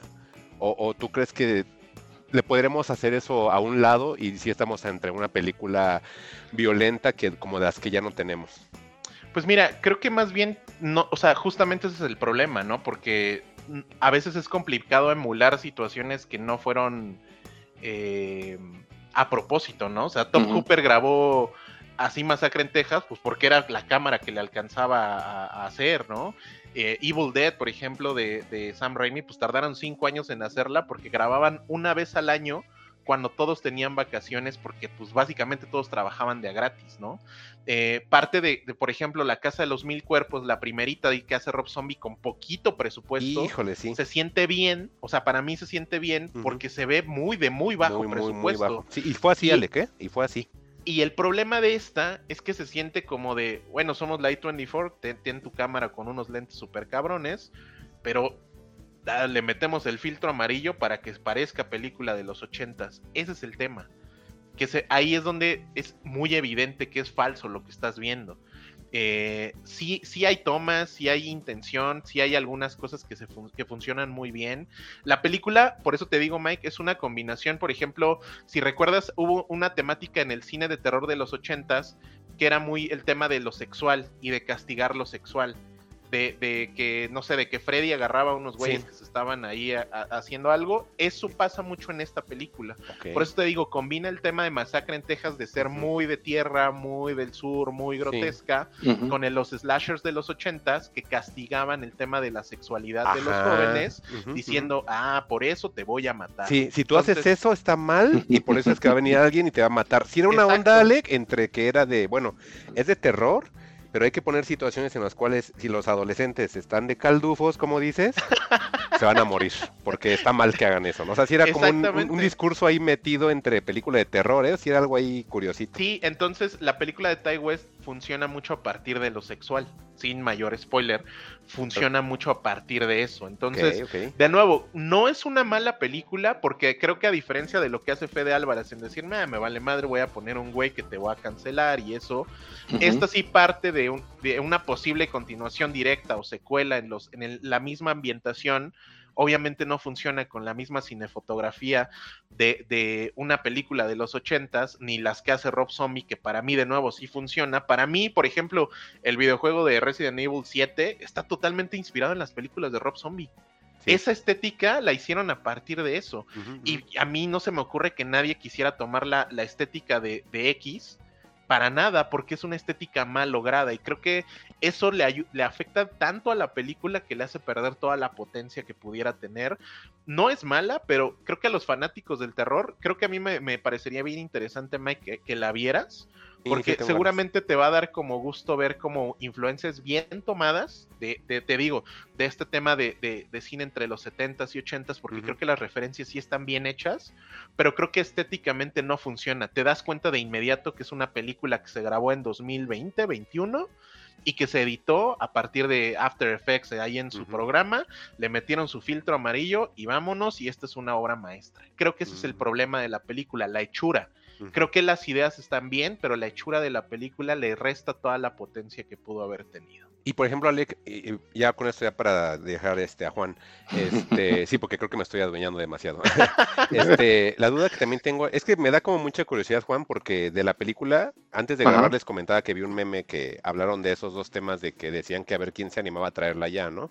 Pero sí he escuchado o he visto comentarios respecto a X. Pero, por ejemplo, Alec, mm, e- e- esos tweets que mencionan a X, los veo como personas contemporáneas. Mm, esta película, ¿tú cómo crees que sea recibida por nuevas generaciones? Yo creo que sí les pegaría, ¿eh? Yo creo que sí funcionaría, sí. O sea, obviamente a un, a un público nuevo específico, como a nosotros, que en su momento fuimos un público nuevo específico, que, que hizo suyas Ev- Evil Dead, que Claro. hizo suyas este, Chucky, que a lo mejor no nos tocaron per Pero se, las agarramos. pero cuando, exacto, cuando ya te tocó ver algo así, dices, esto está muy chido, yo quiero más de esto, ¿quién es este personaje icónico? y lo agarras, creo que sí funcionaría. Y te digo, sobre Ah, todo en bien. México, o sea, definitivo, si traen el corte aquí, como está ahorita en Video on Demand, esta es una película clasificación C, sí o sí. O sea, no hay Mm. manera de que sea B15, no hay forma. Esto sería una película C, pero creo que para ese público, creo que sí funcionaría y sobre todo a la gente, al público joven, si hay alguien que, que podría decir, ah, esto está muy cabrón y quizá de ahí irse para atrás y empezar a agarrar terror distinto. ¿Sabes qué? Yo los veo tan persinados últimamente que no creo que llegue a plataformas de cine tan fácilmente. Yo creo que esto aterrizaría, pero en movie. Estaba viendo que esto se estrenó en el festival de South by Southwest Ajá. eh, y pues ya tiene como un mes y la verdad pues no, no veo que alguien se anime a agarrarla, sobre todo por, pues, por el tema de, de lo, de lo porno y, y demás, ¿no? Entonces sí, yo creo que si, si cae, mi apuesta es a que caiga Cineteca. movie. Ah, movie. Pensé que Cineteca. Híjole, no, quién sabe. Sí, es que sobre todo, sí, como dice Juan, sí, agarrar una. O sea, deja el terror. El tema del, del- de lo porno en la peli, pues sí es explícito, pues. Mm. Entonces, es ahí donde igual sí tendríamos un problema de distribución en México. Sí, porque aparte Es- también, siendo sinceros, este, ¿cuántas películas de terror llegan a México en cine que sean literal clasificación C? Está Híjole, bien raro, ¿eh? ¿no? ¿sab- ¿Sabes yo cuál me acuerdo así Mm. mucho? Um, eh, eh, en Evil Dead, la última. Esa Ah, es cierto, sí fue. Esa esa fue sí, Pero ¿esa cuánto tiempo tiene, Alec? No es de hace un año, ¿eh? como... ¿10 años? Ah. Pero casi todas llegan en B14, ¿no? Ajá, pues es lo que te digo, o sea, si tendrían que hacer una mega edición, si le haces esa mega edición, entonces todo lo que dice Alec que es de propuesta de ex, pues ya se pierde. y Sí, se no, vuelve esta una peli no, no funcionaría, no. Es, O sea, esta peli así ya no hay forma de arreglarla. O sea, no. esto si lo traen acá es C. Ujú. Este, y sí, yo la verdad la última que recuerdo, yo Evil fue. Evil Dead de Creo C. que Penny, Pennywise, creo que It capítulo 2 No, sí fue en C. B15, no, no, Sí, no. No, sí sí fue fue B15. B15. Sí, porque si B15. las ponen en C, Alec, este, Alec, mi- Mike, le pierden mucha lana. Sí, no. es por eso que no, siempre no, se busca que sea el PG-13 o Sí. mínimo mature para... Y- Que aquí bueno, en México es el gringas B15. para que- Ajá, para y que no, nada, y no nada más aquí, porque también Alec ya dio el ejemplo de que las películas normalmente slasher llegan en esa clasificación y las tratan, las tratan de editar, o mejor dicho, las editan para que baje la clasificación y accedas a un público mayor. Pues, al final es un negocio. Sí, Entonces, y nada más sí. como, bueno, como complementación de la información en Estados Unidos, la, cuando una película tiene clasificación X, se toma como película porno. Wow. Por eso es que las películas no quieren tener esa clasificación. Mm. Habrá, que, habrá que recordar en qué clasificación nos llegó Ninfomanía parte 1 y parte 2 a los cines. Eso sí debe de haber sido C. Sí, ¿verdad? Ajá, sí, sí. Mm. Es sí, bueno, porque- es que X no hay acá, pero sí era C. O sea, esa era C. Ujú. No me fijé, pues como las vi en la cineteca, pues yo no me fijo en las clasificaciones. Le estaba, estaba poniendo Como más ya tengo atención si mi 40, cha- ya no me importa. Le estaba poniendo más atención si la chapata tenía o no mostaza orgánica que la clasificación. Oye, pero, pero ¿sabes qué? A lo mejor este universo de Ty West y X creo que funcionó, porque ahorita googleándole un poquito más, este, van a hacer la precuela de justamente X y se llama Pearl y ya está en postproducción. Híjole. No, Entonces, no, no. pues pa- aparentemente funcionó donde tenía que Sí, funcionar. no, no, Sí, no, sí, sí, sí, sí, sí, sí. está funcionando. O sea, la película, les decía, en Estados Unidos el video on demand son 19.99, que Y no es ruido. poca cantidad. No. Y en video on demand sí está funcionando. O sea, es que de nuevo, no es una mala película, pero ya en Cuarentones el podcast, creo que le Es encuentras ya muchas áreas de Es, oportunidad. es que ese es el detalle, es difícil sorprender a personas como, voy a poner de ejemplo a Mike, que ya tiene un bagaje en este tipo de historias, que ya sabe de dónde vienen, ya sabe cuál es la influencia, ya sabe que, y, aparte el, el cosmo de, el cosmos, perdón, de las películas de terror y horror, de repente creo que es muy reducido y siempre Sí. vemos como que la película en la cabaña, ahora la película en el Sí. bosque, ahora van a matar a alguien, ahora van a capturar a alguien y, Y- el home invasion. Entonces, Ajá. sí, es- ese tipo de elementos creo que de repente puede hacer que, que se compacte demasiado, ¿no? Y que se vuelva muy, muy genérico. Y ya cuando te presentan algo así, pues dices, ah, pues es que es Masacre de Texas por Tal. octava ocasión, ¿no? Ajá. Exacto, y, y yo, por ejemplo, yo creo que, digo, ya nos convertimos en tíos del podcast, eh, porque seguramente a un güey de 18 años que sí le late ex, le pones la original Masacre en Texas, te va a decir, ay, tío, aburrido". eso está bien aburrido, está Ajá. bien chafa Sí, eso. sí, exacto. Entonces, ahí por eso ya, ya este es cuando Mike dice, pero que haya morras chidas, ¿no? Pero que pongan caifanes.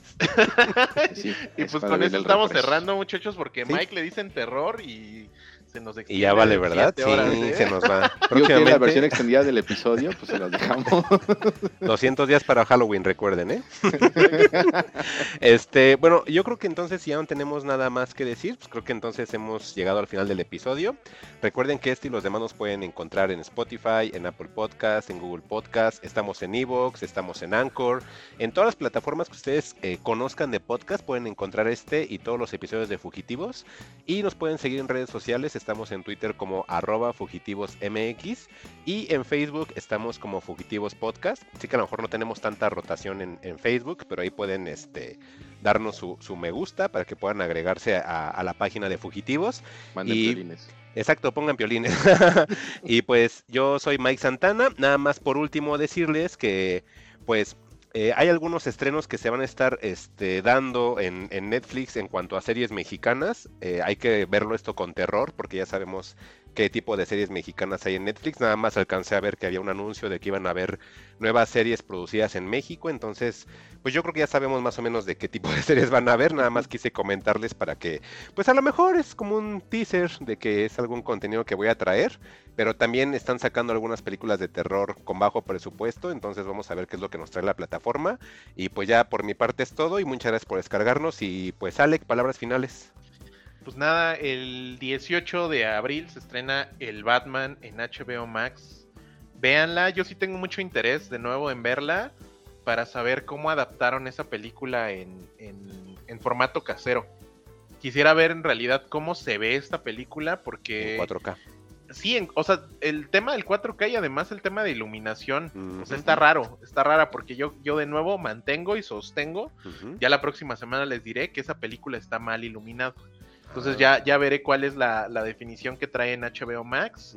Y pues nada, Juan, pues bueno, yo este, les recomiendo ver Waiting Time para que se vayan ahí conmigo. Este, está muy buena esta serie de, de HBO con John C. Reilly y la historia de los Lakers. Ok. Este, ¿Es digo, la, todavía la no de los. Lakers de, en HBO, Juan? Sí, Sí, está- Ah, sí, sí la quiero ver yo también. ¿Cuántos Sí. capítulos van, Juan, sabes? Van a ser 10, van como en el 7. Ah, ya va a No, no acabar. la llevo al corriente. El maestro Adam McKay, ¿no? Ajá, llevo 5, pero en muy buen nivel, ¿eh? Ah, Bastante bien. Sí, sí, he la visto los ver. trailers, ajá, he visto los trailers y sí me llama la atención, aunque yo no sé absolutamente nada de básquetbol, pero las escenas que veo sí eh, tienen como cosas que se ven interesantes. Qué bueno que la estás viendo y qué bueno que la recomiendas. Yo creo que sí me voy a subir al barco igual y este pues la podríamos traer, ¿no?